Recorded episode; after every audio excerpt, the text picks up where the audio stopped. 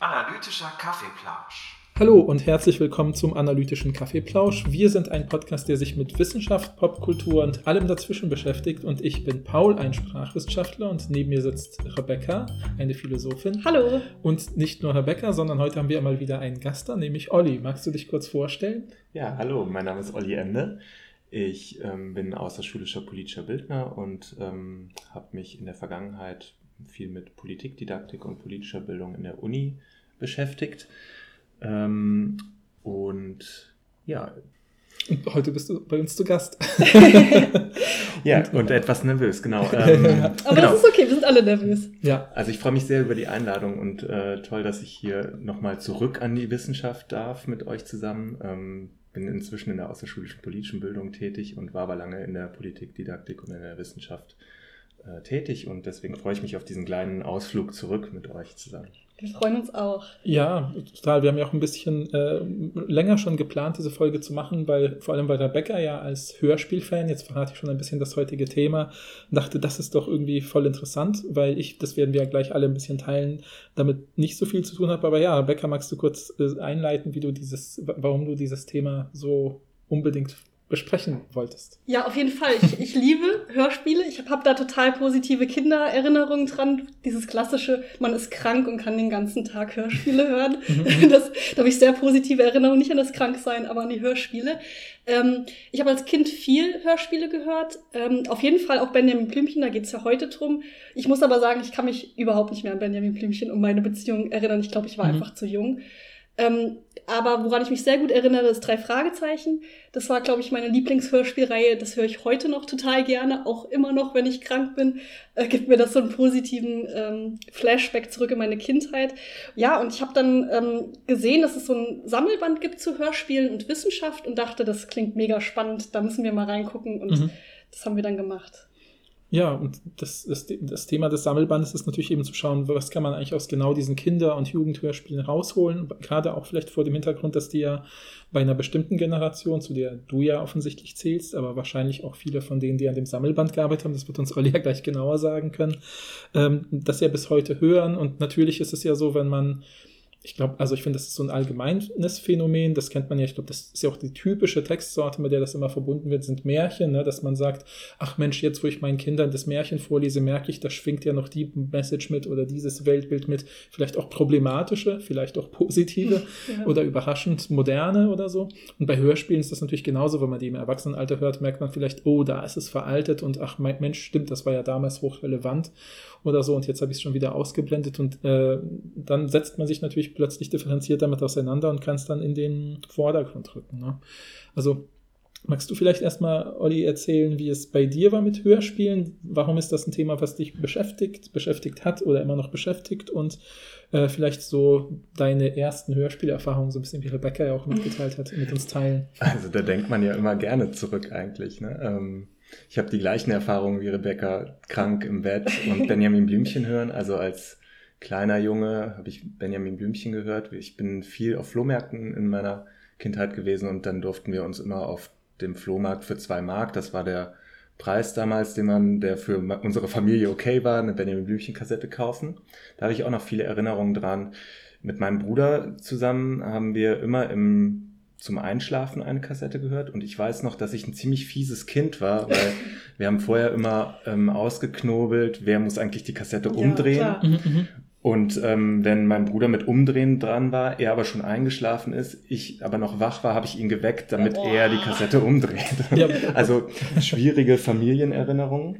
Später bin ich dann zum leidenschaftlichen TKKG-Hörer geworden. Mein mhm. Bruder war eher drei Fragezeichen. Ähm, obwohl er mein jüngerer Bruder ist. Ich habe eher TKKG gehört und habe die dann wirklich lange nicht mehr angehört. Mit 13, 14, vielleicht 15, 15 eher, wollte ich die dann verkaufen auch auf dem Flohmarkt und habe dann wollte zum Abschluss noch mal eine hören. Und ähm, dann habe ich eine gehört, das Geiseldrama, auch nach wie vor eine meiner Lieblingsfolgen von TKKG. Und die hat mich wieder so gepackt, dass ich seitdem alles an Hörspielen sammle, was von Europa auf den Markt mhm. kommt. Und genau, die stehen inzwischen im Keller aus Platzgründen, aber ich höre tatsächlich jeden Abend ähm, noch drei Fragezeichen und TKKG zum Einschlafen. Mhm. voll schön.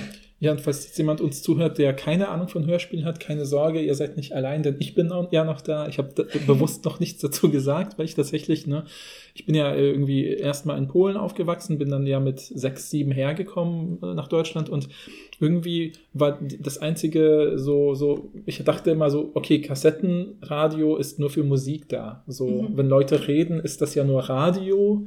Und ich habe das auch nie verstanden. Das Einzige, was ich von Benjamin Blümchen als Hörspiel weiß, war, dass ich immer, wenn ich in so einem Spielzeugladen war und dort diese ganzen Reihen von Kassetten standen, dachte ich immer, oh mein Gott, dieser Elefant macht ja echt alles. Ja. So, was der alles macht. Was das auch gibt- true ist, ne? das gibt's ja gar nicht so. Aber ich habe überhaupt nicht diesen Horizont gehabt, das zu verstehen. Ja, ich bin ja gar nicht damit groß geworden. Und dann ist das auch irgendwie untergegangen. Und ich habe es euch beiden ja schon im Vorgespräch ein bisschen gesagt, dass ich ja wirklich erst im Studium durch äh, Leute, mit denen ich mich dann angefreundet habe, dann irgendwie mitbekommen habe, dass die sowas gesagt haben, ja, ich höre mal die drei Fragezeichen zum Einschlafen. Ich dachte, was, was, was sind die drei Fragezeichen und so weiter. Ne? Und dann äh, weiß ich eben noch, dass eine Freundin von mir irgendwann so richtig begeistert war, dass sie Tickets bekommen hat zum Geburtstag von ihrer besten Freundin, äh, bei den drei Fragezeichen live dabei zu sein. Und ich habe wirklich, ja, wie sieht denn das aus? Und dann haben die mir das irgendwie im Internet gezeigt und habe ich gesehen, okay, da sitzen so drei erwachsene Männer, die so sprechen wie Jugendliche. Das ist total seltsam, wenn man das von außen so betrachtet. Aber irgendwie, natürlich, dann habe ich immer mehr über andere Leute mitbekommen, was das ist. Aber ich bin natürlich jetzt nicht aktiv eingestiegen in diese, Ja, in diesen, diese Diskussion. Ähm, ja, deswegen äh, muss man da, glaube ich, auch nur aus einer bestimmten Generation kommen oder aus einem bestimmten Bereich, um irgendwie da eine Faszination zu entwickeln. Äh, aber gleichzeitig ist es ja total auffällig, dass es ja wirklich eine, zumindest in Westdeutschland, eine ganze Generation ganz stark geprägt hat. Hier in gewisser Weise so, vielleicht auch, würde ich schätzen, im, im Alter unserer HörerInnen, da würde mich ja auch schon jetzt als Feedback interessieren von allen, die zuhören, so, hört ihr Hörspiele, alte Hörspiele, aktuelle Hörspiele, äh, habt ihr noch alte Kassetten oder so und dafür extra die Technik zu Hause oder so. Das erlebe ich häufiger, als ich so denken würde, ne? dass das so eine Relevanz noch hat irgendwie. Genau, Ja, aber. Es ist doch auch schon so, dass die, die Hauptzielgruppe von drei Fragezeichen mittlerweile nicht mehr Kinder sind, oder? Ja, es hat sich, glaube ich, ein bisschen gewandelt. Also genau weiß ich das auch nicht, aber so um die zwei Jahrtausendwende war dann die Hörspiel, die primäre Zielgruppe 80 Prozent die Erwachsenen. Mhm. Inzwischen hat sich das ein bisschen wieder Okay. verändert. Durch drei Fragezeichen Kids wird quasi eine Stimmt, neue ja. Generation in die Serie hinein sozialisiert. Aber ähm, zwischendurch war das so und das zeigt sich ja auch in den unterschiedlichen Medien, auf, in denen jetzt drei Fragezeichen produziert werden. Ne? Also LPs Stimmt, und stimmt. MCs werden wieder auf den Markt gebracht. Ich glaube, ähm, die einzige MC-Reihe, die noch existiert bei Euro Europa. Also da sieht man ja auch, dass ähm, quasi so, wie der Markt funktioniert Ja. und sich auf unterschiedliche Zielgruppen mhm. einspielt. So, genau. Aber es eine spannende Generation, so ne, 75 bis Mhm. no- 1990 sind so die, ist so die Generation der Kassettenkinder Mhm. und die durch diesen Retro-Hype vielleicht auch gefördert, ja, eine enorme Hörerinnenschaft in diesem Alter hat. Und das ist ja auch was, was, also, was, wenn wir so uns da reindenken, ich, immer wenn ich eine TKKG-Kassette höre, denke ich auch an meine Kindheit. Und, und wenn es da um einen Markt geht, ist es ähm, der Wehlheider Markt Mhm. ähm, oder wenn es eine Sparkasse überfallen wird, ist es die Sparkasse am Wählerder Platz oder wenn es äh, eine, ähm, äh, genau. Also ja, genau, also dass man es verbindet, mit, wo man aufgewachsen ist. Genau. Kenne ich auch voll. Ich hab, ähm, ich bin großer Horrorfan und ich dachte, ich hatte kurz so eine Episode, wo ich dachte, ich müsste bestimmt die John Sinclair Hörspiele total mögen, weil das eigentlich auf dem Papier mein Ding ist. Ich habe es aber als Kind nicht gehört und ich kam total schlecht rein. Ich glaube, man braucht ein bisschen, wenn man zumindest frühe Folgen hört von Hörspielen, so einen Nostalgiefaktor, sonst ist es total schwer einzusteigen. Also Mhm. könnte ich mir vorstellen. Und als drei Fragezeichen-Hörerin denkt man auch ständig, was spricht denn da Morten eigentlich? Der ist doch Chauffeur und nicht John Sinclair. Stimmt. Das, das finde ich auch schwierig. Das finde ich auch schwierig jetzt bei Benjamin Blümchen. Das, der, äh, der Sprecher ist ja auch so ein bekannter Sprecher, auch bei Filmen. Und ich weiß noch genau, als ich das erste Mal Shining gesehen habe, den Film auf Deutsch, äh, da der, äh, spricht der Benjamin Blümchen-Sprecher diesen Koch. Ich weiß nicht, ob ihr Mhm. Shining geguckt habt. Mhm. Aber okay, am Ende kommt dann so ein Koch und versucht alle zu retten. Und ich war so, woher kenne ich denn diesen Schauspieler? ich habe wirklich sehr lange gebraucht, um zu verstehen, ich kannte nicht den Schauspieler, sondern die Stimme. Mhm. War dann sehr begeistert und dann ist er gestorben. Und das war ein bisschen tragisch. Oh, ja. Ja. Ich stimme mich gerade vor, Sorry wenn für so den laut Spoiler. Terror ruft, in dieses Hotel läuft. genau. Ja. Ja, ja, aber von, von dieser Kindheit aus gesehen, Ja. was, welchen, wie kommt man dann auf die Idee? Wie hat sich das herausgebildet zu sagen, wir machen mal ein Sammelband zu diesem Thema? Wie, wie ist das entstanden, Olli? Magst du das uns erzählen? Also zwei Sachen sind da so, ähm, glaube ich, ausschlaggebend gewesen. Einmal ähm, als TKKG-Hörer oder Hörerin fragst du dich irgendwann, Alter, was ist eigentlich los mit euch? Also wie Ja. rassistisch, wie homophob, wie sexistisch kann man eigentlich sein? Ähm, und wie naiv, das ganz lange nicht zu merken. Das war eine Motivation, sich äh, da mal aus einer politikwissenschaftlich-soziologischen Perspektive diesen Hörspielen zu widmen und zu überlegen, was für Normenvorstellungen wer- werden dort eigentlich reproduziert, was für ähm, ja, strukturelle Herrschaftssysteme und ähm, ja, äh, Race, Gender, Class, was für Unterdrückungsmechanismen werden da eigentlich ähm, reproduziert. Und der zweite ähm, ausschlaggebende Punkt für so eine akademische Beschäftigung war tatsächlich der Artikel von äh, Gerd Strohmeier in der aus Politik und Zeitgeschichte der Beilage des, der ähm, Wochenzeitung Das Parlament, äh, der dort über Politik bei Benjamin Blümchen geschrieben hat. Da kommen Mhm. wir jetzt gleich ja auch nochmal drauf zurück. Mhm. Und ähm, der hat Benjamin Blümchen ja als ähm, linksradikalen Staatsfeind diffamiert, würde ich sagen. Ja. Ja, ja. Und ähm, genau, das wollte ich eigentlich nicht so auf Benjamin sitzen lassen, einfach aus ähm, Kindheitssympathien. Und ich glaube auch, dass das eine falsche Analyse ist, die Strohmeier da ähm, fabriziert. Und das, das waren so zwei Sachen, die mich schon immer, also während meines Studiums motiviert haben, sich da nochmal dran zu setzen. Das habe ich in meinem Studium nie geschafft. Oder nur mal in so Tutorien habe ich das mal eingebaut. Und dann bin ich aber quasi ähm, auf die andere Seite der, der, der Macht ähm, gewechselt. Und als wissenschaftlicher Mitarbeiter kannst du ja da relativ frei ähm, dich orientieren, was für ähm, Schwerpunkte oder was für Lehrschwerpunkte man setzt. Und ein guter Freund von mir, Andreas, arbeitet in der Literaturdidaktik und mit dem zusammen ist die Idee beim Bier entstanden. Ne? Also Ja. ähm, wie so oft äh, entstehen die besten Ideen in informellen Kontexten und nicht geplant. Und wir haben gedacht, da müsste man eigentlich mal was draus machen. Also unterschiedliche Wissenschaftlerinnen und Wissenschaftler mit ihrer Expertise auf verschiedene Hörspielreihen ansetzen und sich nochmal aus einer anderen oder unter der Lupe eines bestimmten wissenschaftlichen Blicks die Hörspiele unserer Kindheit anzuschauen und zu analysieren. Und dann haben wir versucht, mal zu rauszuerarbeiten, was uns wichtige Hörspiele waren, was in der Hörspielgeschichte wichtige Hörspiele sind und welche Perspektiven unserer Kolleginnen und Kollegen an der Uni dazu passen könnten. Und daraus sind dann wirklich, also ist die schönste Veranstaltungsreihe entstanden, die ich an Universitäten mitorganisieren durfte, nämlich die Hörspiel-Ringvorlesungen. Und Das war immer eine Vorlesung dienstags abends, äh, 18 Uhr. Man hat sich getroffen, 45 Minuten einen Input zu einem Hörspiel ähm, gehört und dann ähm, bei uns an der Uni gibt's in einem Hörsaal draußen ein Amphitheater. In das ist man nach 45 Minuten gewechselt und dann konnte man abends nach dem Vortrag das Hörspiel nochmal in voller Länge bei Bier und Geselligkeit anhören. Also es war einfach vom Format eine tolle Idee und dann Voll.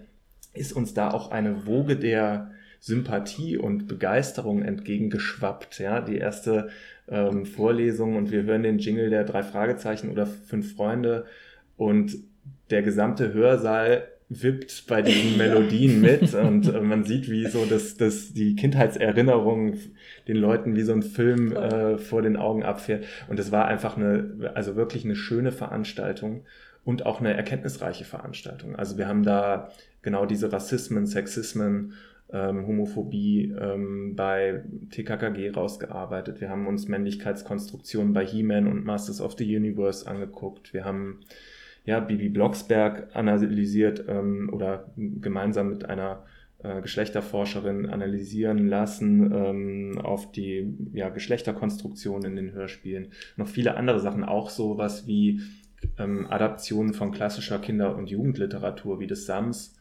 ähm, Mhm. oder Pippi Langstrumpf und wie eigentlich die Hörspieladaptionen funktioniert haben und ähm, genau, also das war wirklich eine tolle Reihe und wir haben da drei Vorlesungen rein draus gemacht und aus den ersten beiden ist dieser kleine Sammelband entstanden ähm, mit den sehr geschätzten Kollegen Andreas Wicke und Lukas Möller, also Literaturdidaktiker und Erziehungswissenschaftler. Der Sammelband, ich mache hier kleine Werbe. Ja, ja, wir werden das auch verlinken. Ja, also, genau. Äh, von Baby Blocksberg bis TKKG heißt er und ähm, ja, es ist ein schönes kleines Büchlein im Budrich Verlag. Ist aber jetzt auch schon sechs Jahre her. Ich versuche mich noch ein bisschen dran zu erinnern ähm, in unserem Gespräch jetzt. Ja, klar. Genau. Ja, Wir werden es auch verlinken und äh, wenn ihr, liebe HörerInnen, Lust habt, guckt doch mal ins Inhaltsverzeichnis rein und vielleicht interessiert euch ja noch ein anderer Beitrag. Vielleicht denkt ihr ja, boah, das mit Bibi Blocksberg hat sich voll interessant angehört. Könnt ihr nicht mal gucken, dass Mhm. ihr die Person auch einladet? Dann versuchen wir das natürlich. ja. Ähm, und besprechen total gerne noch eine andere, anderes, ähm, eine andere Reihe. Mhm, mhm.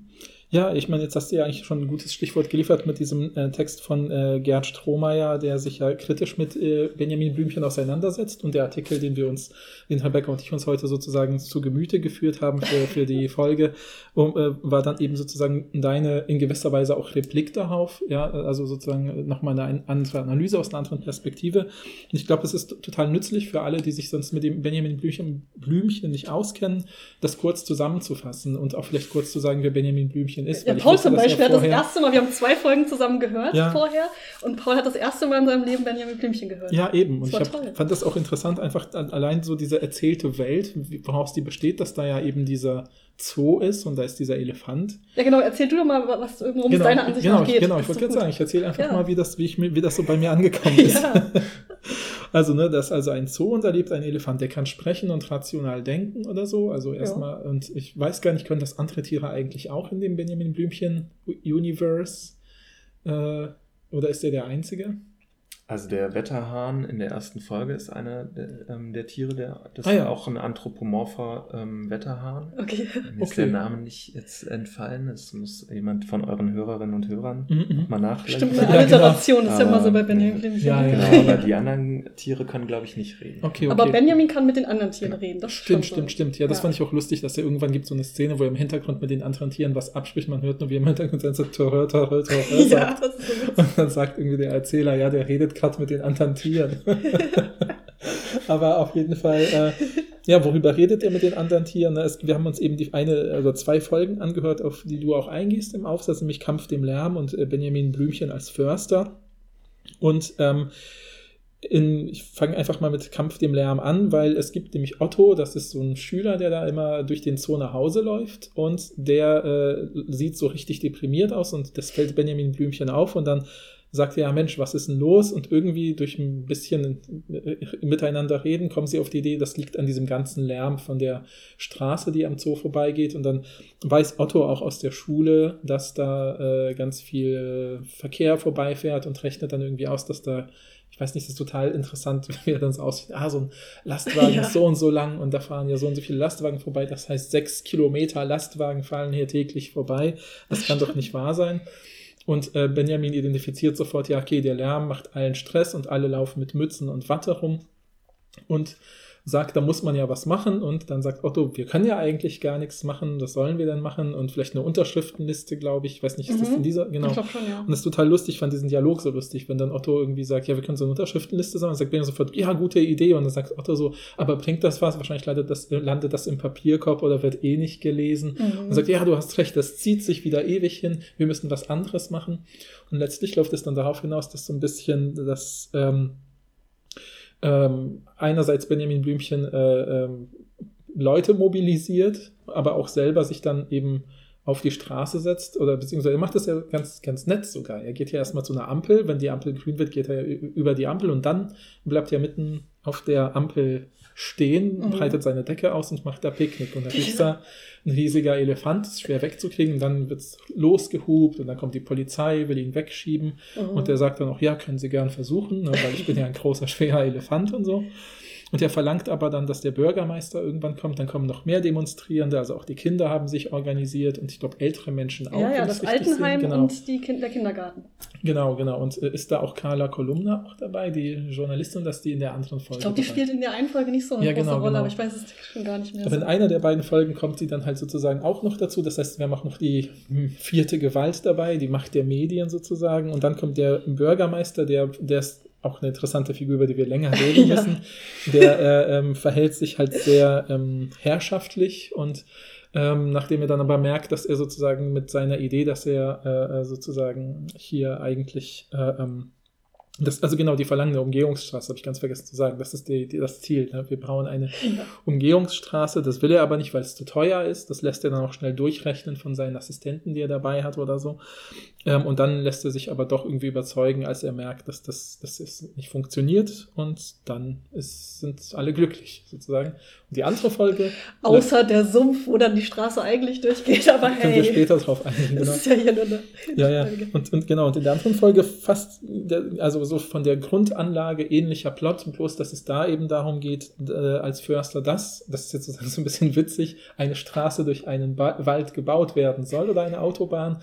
Und dann sagt Benjamin Blümchen, das geht ja nicht, weil äh, da werden die Bäume natürlich verletzt, vernichtet. Äh, Tiere verlieren ihre Lebensräume oder werden potenziell überfahren. Und es gab ja sogar, jetzt ist ein bisschen hier Trigger Warning, ein Todesopfer, nämlich ein Eichhörnchen wurde überfahren. Und Mhm. das- Herbert, glaube ich. Genau, das sagt ja Otto so ganz traurig. Er sagt, er war zu langsam, obwohl er eigentlich der Schnellste im Wald war, wurde sogar er erwischt von den Autos. Das heißt, da eine Chance, dass die Tiere irgendwie damit klarkommen, gibt es halt nicht. Ne? Und dann ähnliche Strukturen. Es wird in gewisser Weise Protest arrangiert, der dann letztlich dafür sorgt, dass man das Geld nicht für eine Autobahn nutzt, sondern für einen Waldspielplatz und dann sind alle glücklich. Mhm. Und ähm, der Bürgermeister verkauft das auch als seine eigene Idee und dann ist alles gut. Ja, also Mhm. man merkt also, wahrscheinlich kann man damit aus politikwissenschaftlicher Sicht was damit anfangen. Äh, Wobei ja. man sagen muss, ne, das sind jetzt natürlich, ich habe euch zwei Folgen empfohlen, die natürlich schon irgendwie einen explizit politischen Inhalt haben. Ne? Ja. Also das ist in den ersten 15 Folgen ist äh, regelmäßig tritt der Bürgermeister auf oder es gibt politische Probleme, die Benjamin Blümchen löst. Es gibt aber auch sehr, sehr viele Folgen, wo das eine marginale Rolle spielt. Ne? Also Mhm. wo so Benjamin als Koch, als Lehrer, als was weiß ich. Also Mhm, mhm, der mhm. geht ja alle Berufe, Benjamin Blümchen hat, glaube ich, alle Berufe einmal durch, die es Ja, gibt ja. auf der Welt. Also es gibt ähm, auch viele ähm, äh, ja, Folgen, wo das Politische tangiert wird. Mhm. Ähm, bei den beiden Folgen ist jetzt, würde ich sagen, der, das politische explizit äh, Thema. Ja. Mhm, mhm. Wie auch in ein paar anderen Folgen noch der, der frühen Folgen. Das ist auch spannend. Also da geht's ne, auf dem Baum geht's um eine Baumbesetzung. Ähm, es gibt eine Folge, wo es um ja, die Vergesellschaftung von äh, Wohnraum geht. Es gibt eine Folge, wo es um den Ausbau des ÖPNV geht. Ähm, also viele Themen, die ja aus dem Kontext soziale Bewegung vielleicht Mhm. schon oder Mhm. bewegungsnahe Themenfelder der 80er, Ja, 70er, ja. 80er Jahre sind, genau. Ja, ist mir auch aufgefallen, dass gerade bei der, bei der äh, Autobahn soll den Wald zerstören Folge, ähm, das Otto ja auch ganz äh, intensiv berichtet. Das habe ich ja in der Schule gelernt mit dem Waldsterben und dem sauren Regen. Und ich weiß halt durch meine Forschung so über Umweltdiskurse, das waren halt die wichtigsten Schlüsselwörter der 80er Jahre in der BRD-Umweltdebatte. Ja, da das Wort Nachhaltigkeit kommt erst zu Ende der 80er so richtig hoch äh, und auf äh, und überholt dann auch letztlich Umweltverschmutzung und sowas, aber Waldsterben und so, das sind so die damals die wichtigsten Themen. Ne? Und dann kommt noch das Ozonloch oder sowas Mhm. später dazu.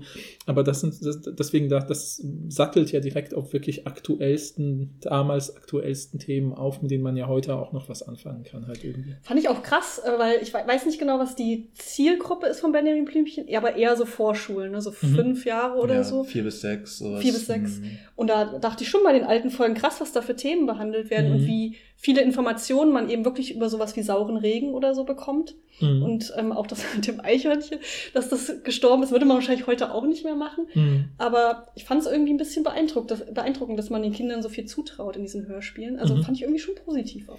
Es Nicht, dass es positiv ist, dass Leute sterben oder so, aber weiß ich nicht, ich fand es irgendwie ganz gut. Ja, ja. Also ich bin wirklich kein Benjamin Blümchen-Experte für die späteren Folgen. Ne? Die Mhm. Zielgruppe hat sich ein bisschen verjüngt. Die neuen Folgen sind ab drei. Ähm, aber ich glaube, dass sich da schon auch ein Kindheitsbild verändert hat von den Autorinnen und Autoren, die die ähm, ja, Skripte geschrieben haben und auch von der Regie. Also ähm, ich glaube, dass man in den frühen Folgen von so starken Rezipientinnen eigentlich ausgegangen ja. ist. Ne? Mhm. Also Kinder, die was können, Kinder, die ähm, was wollen ähm, und die auch in diesen Rollen adressiert hat in den, in den Hörspielen. Hm, das weiß ich nicht genau, wie das in den neueren Folgen ist, aber mhm. ich würde vermuten, dass das auch, wenn man die Titel so ein bisschen sichtet, dass das eher nicht mehr der Fall ist, dass ähm, Kinder als politische Subjekte adressiert werden. Mhm, mh. Ja, das finde ich voll interessant, weil ich hab, denke auch immer bei so, es gibt ja jetzt aktuell so eine Welle von Publikationen, zum Beispiel habe ich erst neulich irgendwie gesehen, ähm, sozusagen, erinnerte mich dann eben lustigerweise an diese Benjamin Blümchen-Szene mit Er spricht mit den Tieren. Es, gab, es gibt so ein Buch mit äh, Greta Thunberg als Hauptfigur, wo sie dann auch im Wald mit Tieren spricht. Also es, sozusagen, sie wird quasi Teil einer Fabel, statt so wie hier, bei Benjamin Blümchen gibt es ja das reale Leben und es kommen so Fabelelemente rein mit dem Elefanten, der spricht und so. Und da ist es jetzt umgekehrt, sie wird quasi so aus der Welt in die Fiktion weggeschoben. Also das fand ich fast eigentlich kontraproduktiv auf so eine bestimmte Weise. Aber ich will das jetzt gar nicht kritisieren. Ich habe es nicht wirklich intensiv analysiert ja. oder gelesen oder so. Aber interessant ist, äh, fand ich dann eben, dass, dass es einfach so eine aus, zumindest aus sprachwissenschaftlicher Sicht ist das immer so eine Sache, dass man bei jeder Sache guckt, an wen ist die adressiert. Und bei so Kinder- und Jugendmedien ist ja immer so eine Mehrfachadressiertheit gegeben, ja auch an die Eltern, dass man ja auch irgendwie sagt, so hey, liebe Eltern, euer Kind wird ja jetzt wahrscheinlich fragen, was macht denn so ein Bürgermeister oder was heißt hier Protest oder darf der sich einfach auf die Straße setzen? Ja, das heißt, der Dialog mit dem Kind wird ja eigentlich durch die Medien sozusagen mitbedacht oder forciert und das ist schon so eine typische Sache, die ja eigentlich bei ähm, also das merkt man einfach an der Textsorte äh, Kinderliteratur, Jugendliteratur, weil ja oft zum Beispiel so ein Geleitwort, Vorwort ist, das irgendwie sowas sagt, wie, ne, das sind jetzt auch so aktuelle Debatten immer wieder aufgekommen, wie dürfen bestimmte rassistische Begriffe in älterer Jugendliteratur noch mhm. verwendet werden, sollen sie nicht verwendet werden. Da gibt es ja so verschiedene Ansätze und nur einer der Ansätze ist eben zu sagen, nee, wir lassen es im Original, aber schreiben im Vorwort was dazu oder wir ändern es und schreiben im Vorwort dazu, warum wir es so und so geändert haben und ähnliches mehr. Ne? Also das heißt, es ist immer auch an die Eltern adressiert und ich glaube, mhm. diese, ähm, diese Dialogimpulse habe ich ganz stark aus Benjamin Blümchen rausgehört, dass ich sofort gedacht habe, das sind so Situationen, ich meine, Hörspiele sind ja auch so mehrfach ähm, äh, rezipierte Dinge, mhm. sodass das Kind dann vielleicht beim fünften, sechsten Mal denkt, Moment mal, was ist denn da eigentlich los? Und dann fängt es an, darüber zu sprechen. Und das hat ja auch was mit dann mit ja, schlicht Erziehung zu tun. Und dadurch erkennen ja oft Eltern auch, ah, das ist irgendwie erzieherisch wertvoll, dass ich jetzt plötzlich mit meinem sechsjährigen Kind über Proteste sprechen kann oder sowas, mhm. ja. Und da, damit kriegt man ja seine Zielgruppe oder eine bestimmte Zielgruppe ja auch, die vielleicht eben die eigenen Kinder als politisch mündig betrachtet eben, würde ich, das war so mein, mein Impuls, weil ich hatte wirklich, das nur so ein letzter Gedanke, vielleicht findet ihr den zu weit gegriffen, aber ich musste sofort an Sokrates denken bei Benjamin Blümchen. Ich habe das Gefühl, an wen erinnert mich Benjamin Blümchen vom Kontext her?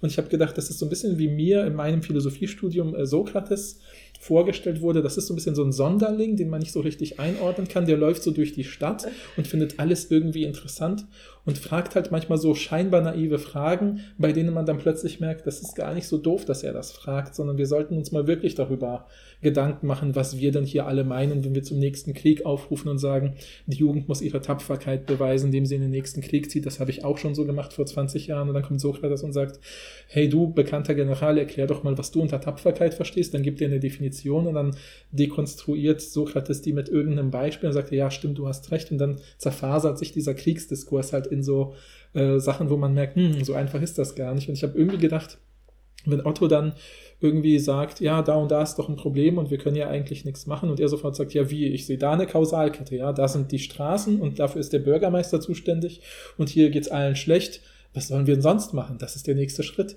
Und das finde ich irgendwie, also sozusagen der naive Sonderling, der die richtigen Fragen stellt. So habe ich mir quasi Benjamin Blümchen in diesen zwei Folgen, so wirkte das auf mich. Also da kommt jemand, der eben sagt, mich interessiert prinzipiell alles und ich will irgendwie nur was Gutes für alle äh, und ich will lernen und mal sehen, was jetzt passiert. Ja, so wirkte das auf mich. Ja. Mhm. Ja, spannend. Ich, ich, für mich kam äh, Benjamin Blümchen immer so direkt als so ein Macher raus, ne? der, der ah. gar nicht so viel redet, sondern immer direkt handeln will, aber auch so ein bisschen so übersprungshandlungsmäßig und da muss man ihn so ein bisschen Mhm. Und, dann, und dann sagt der Otto manchmal sowas wie, also, also der sich so schnell überzeugen lässt von der Sache, aber wenn man ihm dann wenn man ihm dann sagt, das und das äh, passt doch vielleicht doch nicht mit der Unterschriftenaktion, das mhm. dauert zu lange, dann springt er direkt auf das nächste. Ich mache jetzt, ich werde mich vor Stimmt. einem Bau, äh, Bau, Bauwagen ketten oder so. Mhm, mh, mh. Für mich war er so ein Macher, so ein, statt jemand, der Fragen mhm. stellt, aber ich weiß es nicht.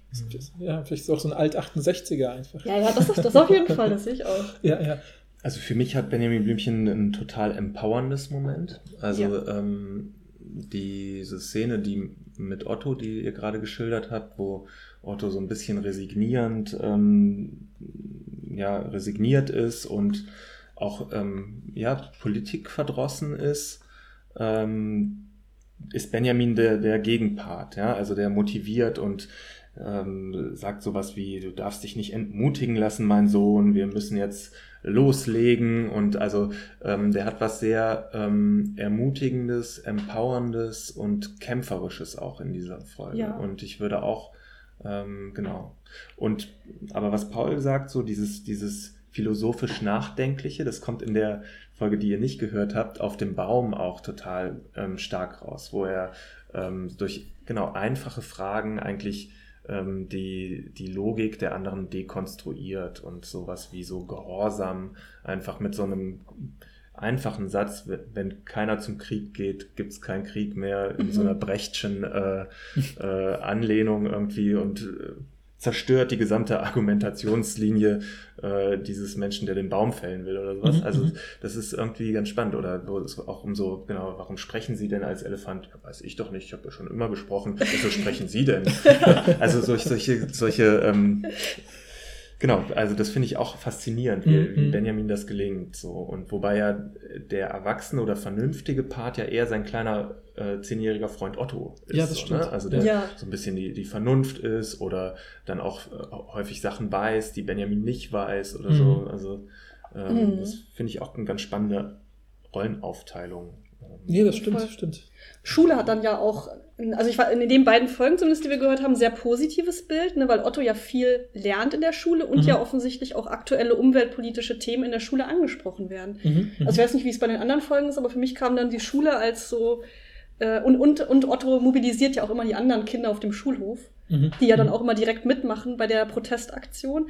Das kam für mich so rüber, als ob Schule da sehr positiv mhm. konnotiert ist. Aber ja, ja. Und, ja, und vielleicht auch so eine, also genau, Schule fand ich halt auch deshalb interessant, weil genau dieses, dass ähm, Benjamin ja, wie du sagst, so empowernd ist, dass er die, die, den Otto oder so auch ernst nimmt und sagt, hey, du kannst auch ein politischer Akteur werden. Also das sagt er natürlich nicht so, aber in gewisser Weise führt, führt es ihm vor. Und das Witzige finde ich daran ist halt, dass ich sofort dran denken musste, ich, ähm, ähm, es gibt, du hast ja auch in dem Aufsatz eine Szene zitiert, wo so eine Frau als Otto irgendwie vorschlägt, wir können die Straße ja direkt sperren und irgendwie müssen wir da gar nicht irgendwie äh, uns Gedanken machen, sagt doch diese Frau zu ihm, ich habe es mir extra schon so, Kind, du hast vielleicht Ideen, geh lieber da hinten wieder spielen oder sowas. Und das fand ich total lustig, weil mich hat das natürlich sofort an hier FDP, Christian Lindner und überlassen wir doch mal den Klimawandel den Profis. Das ist ja genau der gleiche Habitus, mit dem man da sozusagen eigentlich wieder versucht, Leute, die sich politisch äh, eben empowern, wieder sozusagen aus dem politischen Diskurs gerne rauszuschieben, sozusagen. Ne? Und zu sagen, ist ja voll nett und ich richtig. Auch schön, dass ihr euch über sowas Gedanken macht, ne? aber bleibt mal bitte äh, außerhalb des eigentlichen Machtraums sozusagen stehen und schaut nur von außen rein. Und ich fand das total lustig, weil ich war auch mal auf einer, auf einer Tagung, wo es auch um so verschiedene Perspektiven auf Nachhaltigkeit, aus, ja, ähm, jetzt in dem Fall aus germanistischen, also Sprach, Literatur, wissenschaftlichen und didaktischen Perspektiven ging. Da war eben eine Professorin für Literaturdidaktik, die äh, so, so im Prinzip ähm, genau auf, anknüpfend an dieses Lindner Zitat gesagt hat, so, dass das doch eigentlich, dass sie das auch aus verschiedenen, nicht nur aus dem, was da auf so einer Ebene, die ich jetzt schon versucht habe zu schildern, problematisch, sondern sie meinte, damit wird doch unser ganzes Bildungssystem auch irgendwie, äh, ähm, wie soll ich sagen, deklassiert oder falsch verstanden, mhm. weil ich bringe doch eigentlich den Kindern dieses Muster bei, dass sie irgendwie Dinge in der Welt erstmal beobachten, neutral betrachten, dann da, das kausal verknüpfen und sehen, welche Kausalketten bestehen dahinter, dann das Ganze einer Analyse unterziehen und wenn sie auf Basis dieser Analyse erkennen, da stimmt was nicht, da könnte was besser laufen und es könnte auch vielleicht äh, gerade für eben Interessen von Jugendlichen oder Kindern besser laufen, dann sollte ich mich engagieren und vielleicht versuchen, da irgendwie äh, aktiv zu werden politisch. Das ist doch Demokratieerziehung und sagte, sie findet das ganz furchtbar, sowas zu sagen, dass das so in den öffentlichen Diskurs gerät und so. Ähm, und äh, meinte wirklich so, hey, das sind doch die Leute, die werden in 20 Jahren vielleicht die Probleme lösen, die wir verursacht haben. Äh, wir sollten die doch unterstützen und, und sagen, toll, und, und nicht mit dieser Haltung da dran gehen. Und genau das fiel mir sofort wieder ein, dass ich genau diese Otto, lass dich doch nicht so entmutigen ja. Stelle von Benjamin Blümchen gelesen habe. Ne? Und das ist ja das Spannende, ne? Also, dass man hier, also die Auseinandersetzung um Macht- und Herrschaftsverhältnisse in so einem Kinderhörspiel wirklich an diesen unterschiedlichen AkteurInnen-Konstellationen bearbeiten kann. Also hier wird quasi von der Stadträtin äh, der kleine Otto äh, diskreditiert und als, also ihm wird der Status als legitimierter Sprecher eigentlich aberkannt äh, durch so eine, naja, politische Strategie des, der Diffamierung. Hier wird ähm, der Vorschlag als illegitim, als dysfunktional, als utopisch, als überzogen dargestellt. Mhm. Und dadurch wird versucht, den Akteur aus dem politischen Diskurs hinaus zu drängen sozusagen. Und das kommt, kann man immer wieder beobachten, dass das thematisiert und auch kritisiert wird von der Autorin mhm. in ihren Hörspielen. Also würde ich schon sagen, das ist eine Kritik an ähm, ja, dem Diskurs in der Öffentlichkeit, wie er funktioniert und wie er nicht funktioniert. Mhm. Also, oder zu thematisieren, wer kann hier eigentlich sprechen und wird als Sprecher anerkannt und wer wird aus dem Diskurs, aus dem öffentlichen Diskurs rausgehalten, wer hat keine Ressourcen, sich in den öffentlichen mhm. Diskurs einzubringen und ähm, ja, quasi sich Mehrheiten zu organisieren. Und das kommt immer wieder, würde ich sagen, als Motiv in den Hörspielen. Ich finde, das ist auch eine total gute Überleitung zu der anderen Gewalt, die wir schon gesagt haben, oder der anderen Institution, die wichtig ist. Ne, wir haben jetzt quasi schon über Schule gesprochen. Ich glaube, über den Bürgermeister könnten wir auch gleich noch sprechen. Aber ich finde eben auch, weil du das gerade gesagt hast, mit dem Mehrheiten beschaffen und, und ähnliches. Ich musste da auch total dran denken, weil es gibt ja äh, ne, also Carla Kolumna kommt da ja eben, die Reporterin, die ja sozusagen wirklich, äh, finde ich, hast du auch an ein paar Stellen einfach total gut heraus an Zitaten gezeigt, so dass sie einfach sozusagen, sie ist quasi die Massenmedien und mit Massenmedien verbinden wir heute teilweise auch eben so Negatives und Bildzeitung, aber hier wird ja offensichtlich eher so eine, sage ich mal, Mitte-Links-Zeitung thematisiert oder so. Oder manchmal wirkt sie aber auch in einer der älteren Folgen wie so eine Fernsehjournalistin, die irgendwie so live berichtet. Irgendwie macht sie alles. Also ist die, ja, ist so eine Mischung aus Lokalzeitung ja, genau, ein bisschen genau, aber genau. auch Boulevard, ne? Ja, aber ja, dann auch wieder so seriös. Ich glaube, sie ist wirklich alles. Ja, ja, genau. Es ist ein bisschen alles, genau. Aber ich finde es halt auch witzig, dass du ja auch darauf hingewiesen, dass eben auch an einer Stelle Otto eben seine Mitschülerin, die die Schülerzeitung halt äh, leitet, so organisiert und sagt, hey, lass uns doch hier die Schlagzeilen machen, Kinder brauchen diese Straße nicht oder ähnliches. Ähm, und ähm, das fand ich auch total interessant, weil ich habe hab mich eben auch mal ein bisschen damit beschäftigt, so wie was ist der Unterschied zwischen so Fridays for Future und der Bewegung aus der, sage ich mal, der Umweltbewegung der 80er oder aus der die Grünen hervorgegangen sind und so. Äh, und da ist natürlich einer der wesentlichen Unterschiede, dass man den zentralen Zugang zu breiten Medien jetzt halt hat, um sich zum Beispiel groß protestmäßig zu organisieren. Ja, dass man sozusagen in der Logik der alten Nachrichtenmedien musste man ja eigentlich immer weiter immer größere, sag ich mal, nach, immer größere Nachrichtenwert schaffen, indem man, ja, am Anfang hat es eben gereicht, barbusig durch die Vorlesung zu rennen und später musste man dann irgendwann Molotow-Cocktails auf Polizei werfen, um sozusagen weiterhin in den Medien Thema zu bleiben. Und auf die, all diese Medien ist so eine Bewegung wie Fridays for Future nicht angewiesen, weil sie eben sich selbst über Twitter oder äh, was weiß ich äh, organisieren können, über Social-Media-Kontexte. Mhm. Ähm, und dadurch weiterhin stabil Proteste machen, ja, sich organisieren, auch zum Beispiel äh, ähm, bestimmte Muster und ich habe das Gefühl, so dieses, dieses ähm, Du alleine, also es, ich musste, das ist so blöd, aber dass ich die ganze Zeit diese Parallelen ziehe, vielleicht ist es auch zu, zu offensichtlich. Ja, du bist so. richtig begeistert von Benjamin Blümchen, Ja, ja, ja. das richtig. Weil, weil ich, aber ich fand das so witzig, weil ich habe mir erst neulich irgendwie ähm, in einem anderen Kontext, habe ich die Websites von Extinction Rebellion und, und äh, ähm, nach, wie heißt die andere? Letzte Generation. letzte Generation und so äh, angeschaut. Und da fand ich es total lustig, weil es ist im Prinzip der Dialog zwischen Otto und Benjamin, weil da steht so, hey, alleine bist du frustriert und fühlst dich apathisch, komm erst mal zu uns, wir sind eine Gemeinschaft, wir kümmern uns umeinander und von da aus lernst du auch Aktionen zu machen, wie du dich quasi, wie du partizipativ sozusagen äh, äh, tatsächlich was verändern, was bewegen kannst. Und ja auch mit dem äh, äh, Hinweis sozusagen, ne, dass man, also zum Beispiel, das weiß ich auch, auch ein bisschen aus, mit dem, durch Austausch mit Fridays for Future, äh, AktivistInnen, die dann eben sagen, äh, ja, unser Ziel ist ja äh, eben nicht irgendwie, was weiß ich, äh, die Politik zu hinterfragen, sondern, sondern zu hinterfragen, was die Politik macht, damit mhm. sie eben andere Dinge tun und damit Themen im ähm, öffentlichen Bewusstsein gehalten werden, die sonst untergehen würden. Und das ist ja fast genau der Duktus, ne, der, den du ja rausarbeitest, der in Benjamin Blümchen in, in diesen Folgen, die ich ja zumindest gehört habe, einfach immer wieder, äh, ja, wie soll ich sagen, ausgearbeitet wird oder vorgeführt wird. Und dann könnte man ja eigentlich sagen, du nennst ja auch bei deinem Aufsatz, ist jetzt auch, glaube ich, so knapp, weiß ich nicht, 2016 war 2016, genau. Und das war ja noch die Zeit, wo, wo es noch nicht Resource-Zerstörung der CDU und Fridays for Future gab und sowas.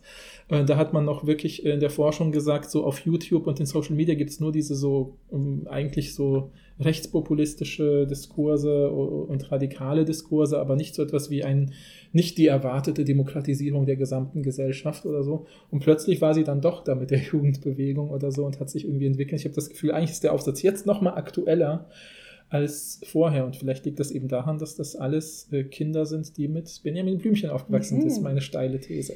Steile These. Ich äh, würde nochmal auf zwei Sachen eingehen, die du ja. gesagt hast. Ja, ähm, ja. Also diesen Umgang mit Medien finde ich auch interessant. Also gerade wenn man sich Öffentlichkeitsstrategien neuer sozialer Bewegungen 70er, 80er Jahre anguckt und bei Benjamin Blümchen danach sucht, gibt es einmal genau diese, diesen Hinweis auf die Schülerzeitung, Schülerinnenzeitung öfter mal. Also es wäre ja eher ein Medium, was sich quasi nach innen mhm. richtet, mhm. sowas wie eine Gegenöffentlichkeit, ein Gegenöffentlichkeitsmedium, ähm, das dort als ja, Möglichkeit der Partizipation angesprochen wird oder der Organisation auch. Und dann genau der Umgang mit äh, den Massenmedien, hier in, in der Figur von Carla Kolumna quasi so. Ähm, das ist so ein bisschen der, der Dramaturgie des Hörspiels geschuldet. Carla Kolumna steht auf der Seite der Guten. Ne? Das ist auch ein mhm, bisschen mhm. problematisch, glaube ich. Mhm. Strohmeier spricht das an, würde ich äh, ihm zustimmen, dass das Problemat ein problematisches, eindimensionales Bild der Massenmedien ist, dass die auf der Seite der, des Guten ähm, stehen. Aber hier ist es jetzt so. Und Carla Kolumna wird quasi als Lautverstärker der, ähm, der ähm, Protestanliegen von Benjamin und Otto äh, nimmt sie so ein bisschen die Funktion ein, um das quasi in die, in die Breite der Gesellschaft zu tragen. Und zum Teil bricht das aber auch in den Folgen, dieses ähm, eindeutig positive Bild von Carla Kolumna, die ist einfach sensationsgeil. Ne? Da, mhm. so ist ja. die ja auch ähm, in ihrem Auftreten schon, mit ihrem Roller kommt sie immer angedüst und fragt, wo ist hier die Sensation, hat immer mhm. Stift und Mikro in der Hand. Und selbst wenn, ich weiß nicht, bei der einen äh, ging es um eine große Trockenheit und eine Wüste, wo unter den Menschen leiden. Und das fand sie auch mhm. geil, sozusagen, mhm. aus mhm. ihrer äh, Sensationsgierde. Also das ist ähm, nicht ganz so. Also da steht schon eher dieses Sensations, äh, mhm. die Suche nach der nächsten Schlagzeile im, im Vordergrund. Aber natürlich, genau, hier steht sie primär auf der Seite des, der Guten. Aber ich glaube auch eine ganz wichtige Funktion von Presse und Öffentlichkeit wird dort herausgearbeitet in der Figur von Carla Kolumna, nämlich die ähm, ja, eine kritische Haltung gegenüber den Herrschenden. Also sie ist ja immer Gegnerin des Oberbürgermeisters. Ja. In der Folge mhm. ähm, äh, Benjamin als Förster äh, stürmt sie in das äh, Bürgermeisterzimmer hinein, ohne anzuklopfen und fragt, was soll das denn? Äh, äh, wie können Sie nur? Ähm, genau, also sie ist da quasi auch ähm, oder fragt kritisch nach, äh, warum jetzt diese Autostraße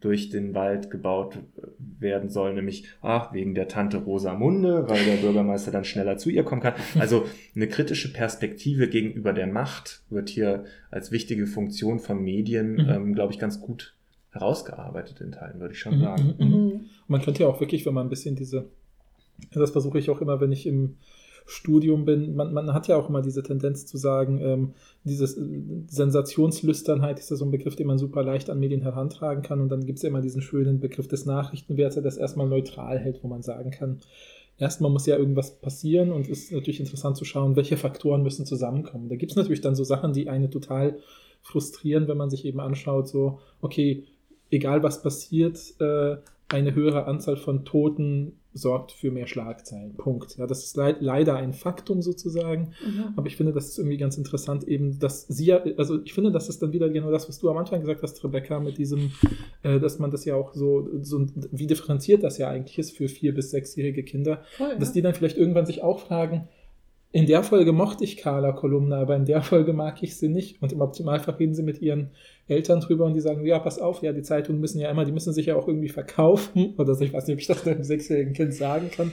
Aber man kann ja nicht irgendwie nur über Dinge berichten, die toll sind oder so, hey, heute schon wieder alles gut gegangen in Neustadt. In Neustadt, genau, ja. Ne? Und, so, mhm. und das finde ich irgendwie cool eigentlich auf so einer Metaebene, dass sie eben eine, eigentlich eine, das ist natürlich jetzt nicht eine ausdifferenzierte Figur, aber sie ist eine disparate Figur und mit dieser Disparatheit des Medialen in unserer Gesellschaft umgehen zu lernen, anhand dieses Hörspiels ist ja vielleicht gar nicht so ein schlechter Impuls. Ne? Und ich finde noch eine zweite Sache, finde ich spannend. Also Carla Kolumna ist keine neutrale Reporterin, aber das mhm. ist auch nicht die Aufgabe der Presse, mhm. neutral mhm. zu berichten. Ne? Mhm. Also die mhm. Aufgabe von Presse- und Öffentlichkeitsarbeit oder von Pressearbeit ist, zum, also ein Teil davon ist einen Beitrag zur Meinungsbildung mhm. beizutragen. Und ähm, ne, also ja. dieses, dieser Mythos, dass ähm, Berichterstattung neutral ist, mit dem wird da quasi auch indirekt gebrochen.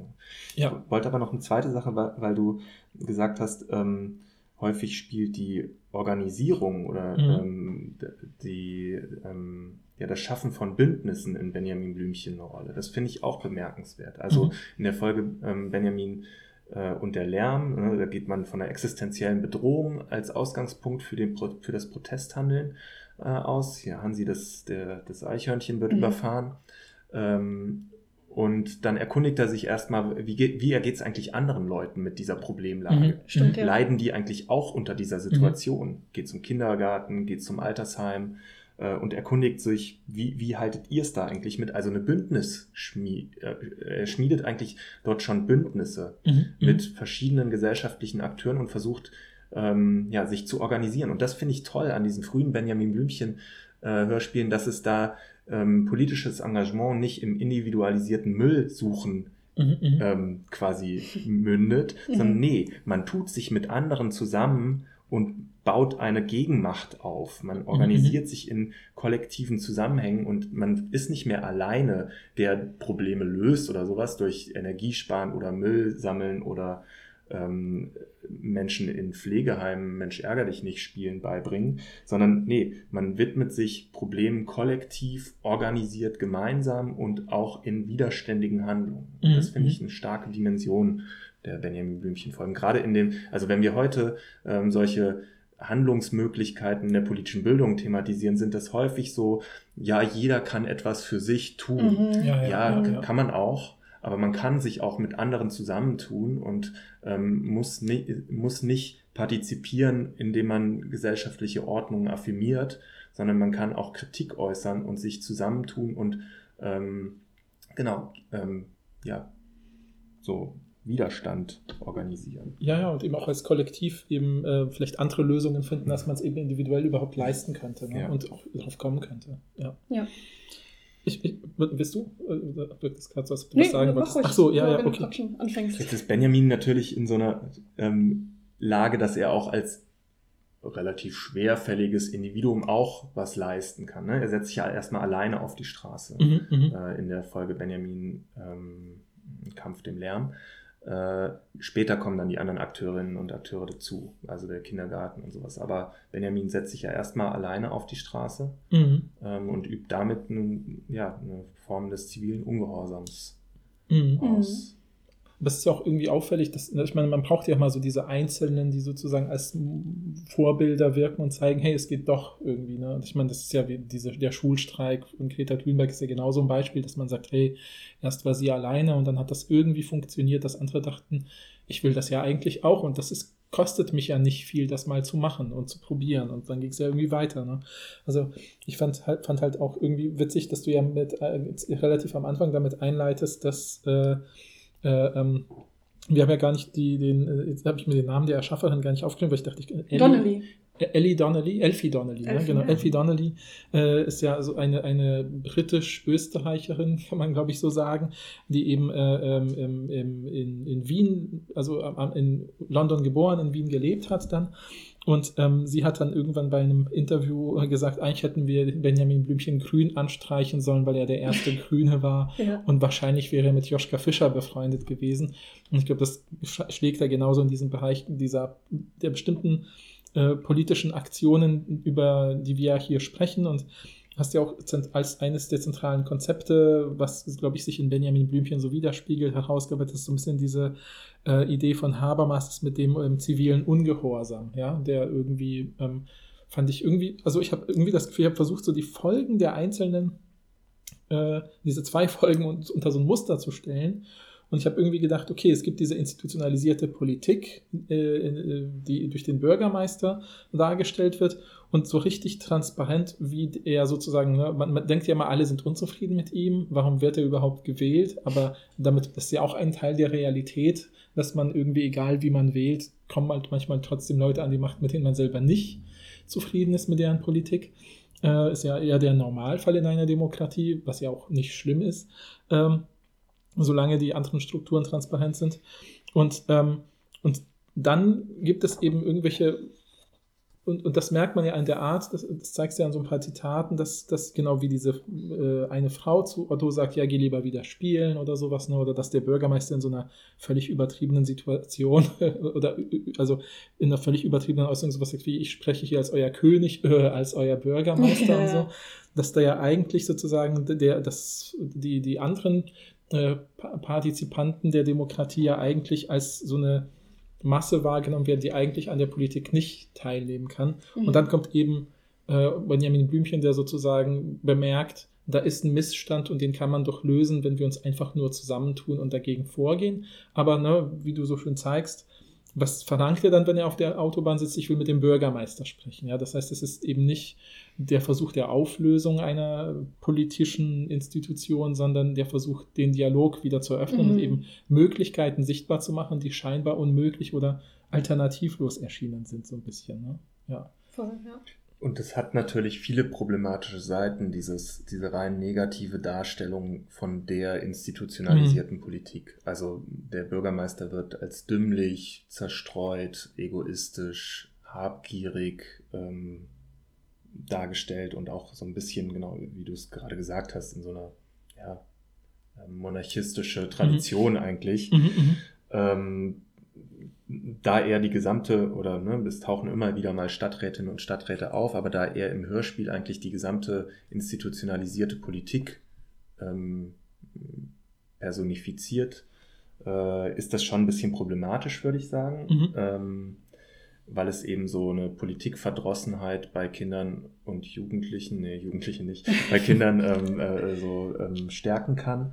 Und andererseits würde ich sagen, es ist auch eine legitime Kritik an herrschenden Verhältnissen und an Politik. Also Korruption zu thematisieren ähm, oder so ein, ja, ein, ein Herrschaftsanspruch von äh, Repräsentantinnen und Repräsentanten, ähm, der ja über, über die Idee von einer guten Politik hinausgehend, das würde ich schon sagen, ähm, hat auch ähm, so eine legitime Skepsis gegenüber staatlich institutionalisierter Macht Mhm. und kann so auch ja, für herrschaftskritische Perspektiven sensibilisieren. Mhm. Voll, ich fand das auch mega interessant bei, ich glaube, Kampf dem Lärm ist es ja so, dass Carla Kolumna, wie du vorhin schon gesagt hast, in das Büro vom Bürgermeister stürmt und er liest eine Autozeitung. Und dann dachte ich ja direkt, okay, warum machen wir hier jetzt noch so, äh, ne, der Bürgermeister ist so von den großen Unternehmen gesponsert und hat deshalb die Autobahn bauen lassen und so. Und es ist so erfrischend für so ein Kinderhörspiel eigentlich, finde Mhm, ich, mhm. dass da so diese, also klar, das ist ja auch die Kritik von Strohmeier, äh, zu sagen, das kann problematisch sein für Kinder in irgendwie ihrer Primärsozialisierung, wenn sie mitkriegen, okay, die Politik ist verantwortungslos, korrupt Mhm. ähm, und faul und so. Der schläft ja auch ganz viel, der Bürgermeister, ist sehr unvorbereitet immer.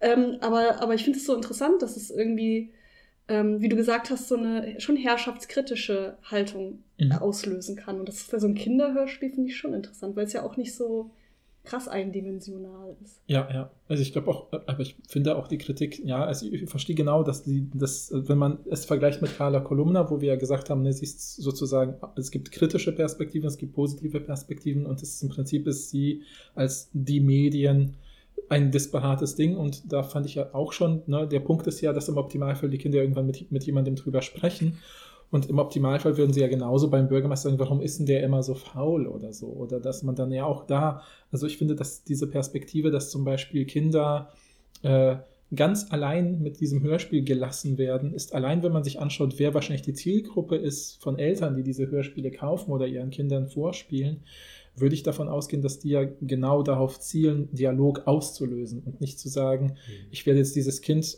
ich werde mit meinen Kindern überhaupt nicht über Politik sprechen und die einzige politische Bildung, die sie bekommen, ist Benjamin Blümchen, sondern es ist ja gerade interessant, dass da als Gesprächsaufhänger solche Sachen sind, dass man eben, ich habe das Gefühl, wenn ich über Kindermedien nachdenke, äh, sind ähm, regierende, wie soll ich sagen, regierende Instanzen ähm, entweder gar nicht Thema oder wenn sie Thema sind und sie sind schlecht, ist das ganze Ziel des, des Narrativs, sie zu überwerfen. Ja, dann ist es der böse König, dessen Bruder zurückkommt, der eigentlich schon immer gut war und äh, mit Hilfe von Robin Hood wieder an die Macht kommt oder sowas. Ja, also das heißt, da verfällt man ganz schnell wieder in nicht demokratische Strukturen, weil man deren Komplexität vielleicht vermeintlich nicht darstellen kann. Und dann finde ich hier, ist es eine, auf, trotz der, ja, wie du gesagt hast, medialen Logiken des, des Hörspiels, dass man eben nicht die Medien und die Politik, sondern eben einzelne Figuren nehmen muss, damit man irgendwie an den Narrativen als Kind ja auch dranbleiben kann, ist es wird trotzdem ein ziemlicher Grad an Komplexität erreicht, der interessant und äh, eben anregend ist. Und ich glaube eben nicht äh, ähm, prinzipiell eben als so ein, also sobald man irgendwie das, also ich finde es immer zu naiv dann zu sagen, ja, nur die Kinder hören das und dann denken die schlecht über Bürgermeister, weil so rezipiert keiner von uns Medien, sondern man rezipiert sie immer gemeinsam, tauscht sich darüber aus und wenn man, sage ich mal, an kognitive Konflikte gerät und denkt, warum ist denn das so? Und genau das soll ja dadurch eigentlich angeregt werden. Und ich habe schon das Gefühl, dass das äh, eigentlich total modern auch ist. Oder modern im Sinne von so, wie ich vielleicht auch Medienerziehung oder so verstehen würde und, und, und Bildung mit Hilfe von, von Narrativen oder so, die immer eine Co-Konstruktion von mehreren Personen sind. Ja, man mhm. spricht mit Eltern darüber, ne, Eltern lesen einem vor, suchen das Hörspiel aus, hören ab und zu mit. Und sobald man das mitdenkt, sind, glaube ich, solche Ängste, dass da vielleicht ein einseitiges Bild entstehen könnte, eigentlich äh, ja, zu, wie soll ich sagen, äh, ja, zu ängstlich. Zu übertrieben. Zu übertrieben, ja, danke. Ja. ja. die Kinder hören dann ja zum Beispiel auch noch äh, drei Fragezeichen, wo, keine Ahnung, ein besseres Bild von der Polizei, können nachher noch über die Polizei reden. Oh ja. äh, wo ein bisschen besseres Bild von der Polizei herrscht. Und es ist ja auch, das habt ihr ja vorhin auch schon angesprochen, es ist ja nicht so, dass die es ist ja nicht äh, komplett politikfeindlich oder so, sondern es werden halt andere politische Partizipationsformen auch in den Fokus gerückt und die ja nicht, das sagst du ja in deinem Aufsatz auch, das ist ja nicht staatszerstörerisch oder so. Das ist ja der Vorwurf, den Strohmeier quasi äußert. Ne? Also, dass ähm, es überhaupt nicht mehr legitim sei, Benjamin Blümchen auch durch öffentlich-rechtlichen Medienanstalten ja. äh, mhm. zu, auszustrahlen, weil es hier eine staatszersetzende Dimension in diesen Hörspielen oder dann im Fall von äh, Fernsehen in den TV-Serien gäbe. Und das halte ich für eine völlige Fehleinschätzung ähm, und auch für eine gefährliche, gefährliches Demokratieverständnis eigentlich. Also ähm, ziviler Ungehorsam ist seit also hat eine geschichtliche Dimension, die wir nicht vernachlässigen dürfen und die eine demokratisierende Funktion für unsere Demokratie hat und mhm. Ähm, die zu, zum, ja, für, zu vielen zivilen Errungenschaften beigetragen hat. Ne? Du hast eben Greta Thunberg genannt, aber ähm, wenn wir so weitere Personen wie Gandhi oder Martin Luther King in, also ne, auch in so eine Tradition mhm. stellen, sehen wir, was für mh, hm, Einzelpersonen, aber dann mhm. auch ganze Bewegungen ähm, durch zivilen Ungehorsam ja, zivile Errungenschaften erreichen konnten, ähm, ohne die wir heute, genau, die wir heute gar nicht, uns gar nicht mehr wegdenken wollen, mhm, sozusagen. Mhm. Und natürlich hat ziviler Ungehorsam hat so eine ähm, illegale und rechtswidrige Dimensionen. Es ist eine rechtswidrige Form des Protesthandelns. Das unterscheidet sie zum Beispiel zum Leserbriefe schreiben oder zum Flyer verteilen oder sonst was. Aber genau, ähm, ziviler Ungehorsam ist Teil des Demokratisierungsprozesses und unterscheidet sich ja auch von ähm, unmotiviert oder ja unmotivierten Randale oder mhm, sowas. Mhm. Ne? Also es ist, ziviler Ungehorsam ist immer prinzipienbasiert. Das sieht man bei Benjamin Blümchen, aber das sehen wir heute auch ähm, bei ja, der letzten Generation. Und ähm, das Spannende ist ja, dass Strohmeier die These aufstellt, es sei ähm, gefährlich für die repräsentative Demokratie. Dabei mhm. würde ich sagen, hier gibt es eigentlich so ein Verständnis zivilen Ungehorsams, das mit liberaler Demokratie sehr gut vereinbar ist. Mhm, mhm, also ähm, es ist nicht nur ähm, prinzipienbasiert, sondern es ist im Wesentlichen auch ein symbolisches Protesthandeln. Ja. Also Benjamin ja. geht ja nicht davon aus, dass er das Problem des Lärms damit löst, indem er auf sich auf die Straße setzt und mhm. dort sitzen bleibt, mhm. sondern es ist ein symbolisches Handeln. Ähm, das kann auch disruptiv sein. Also er blockiert ja in dem Moment den Verkehr und es wird dann auch leise, aber es ist ja keine auf Dauer angelegte Lösung sozusagen, ja, ja. dass er aus dem Zoo auszieht und dort sitzen bleibt, sondern äh, das Ziel ist, symbolisch zu handeln, die öffentliche Meinung zu beeinflussen und Druck auf politisch Herrschende auszuüben. Mhm. Und das ist ein wichtiges Kriterium oder wichtiges Merkmal von zivilem Ungehorsam. Ja. Ähm, genau, und das Ziel ist, eine politische Veränderung ähm, herbeizuführen, die nicht allein für die Einzelperson von Vorteil ist. Also nicht nur Benjamin ähm, würde dadurch einen Vorteil ähm, haben. Es ist nicht so eine NIMBY, not in my backyard mhm. äh, Partizipation, sondern er fragt vorher ja. verschiedene Akteure, Kindertagesstätte, mhm. äh, Altersheim und äh, hört in die Gesellschaft hinein, so wie seht ihr das? Also es ist eine Aktion, die nicht auf ein Eigeninteresse allein bezogen ist, sondern auf eine Veränderung von politischen Regeln des Zusammenlebens zielt. Ne? Mhm. So genau.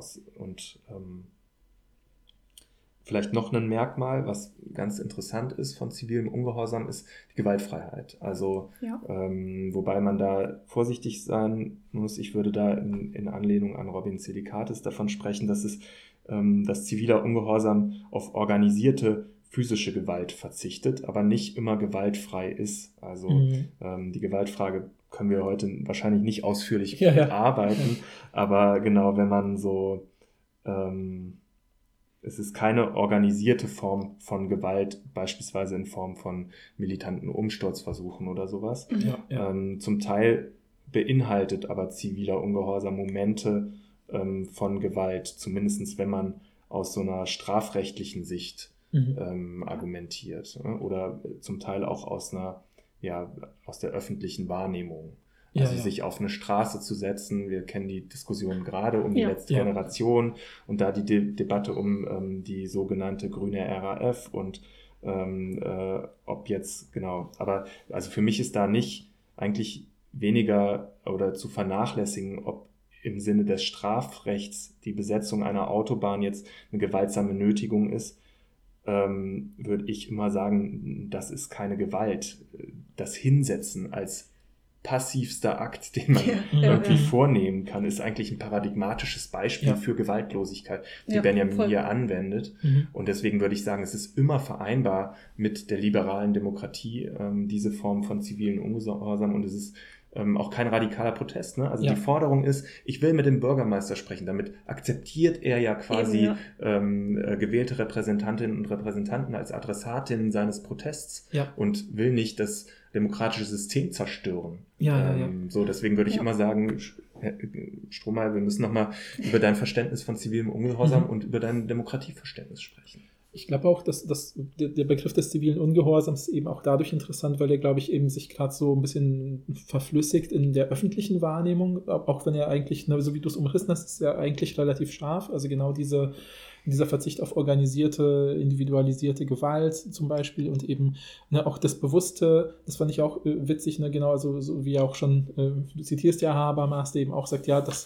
sag ich rechne ja auch dann damit, wenn ich zivilen Ungehorsam mache, dass dann die Exekutive sozusagen kommt und dann mich im Optimalfall sozusagen, wenn das System funktioniert, wieder äh, wegschiebt nach geltendem Gesetz.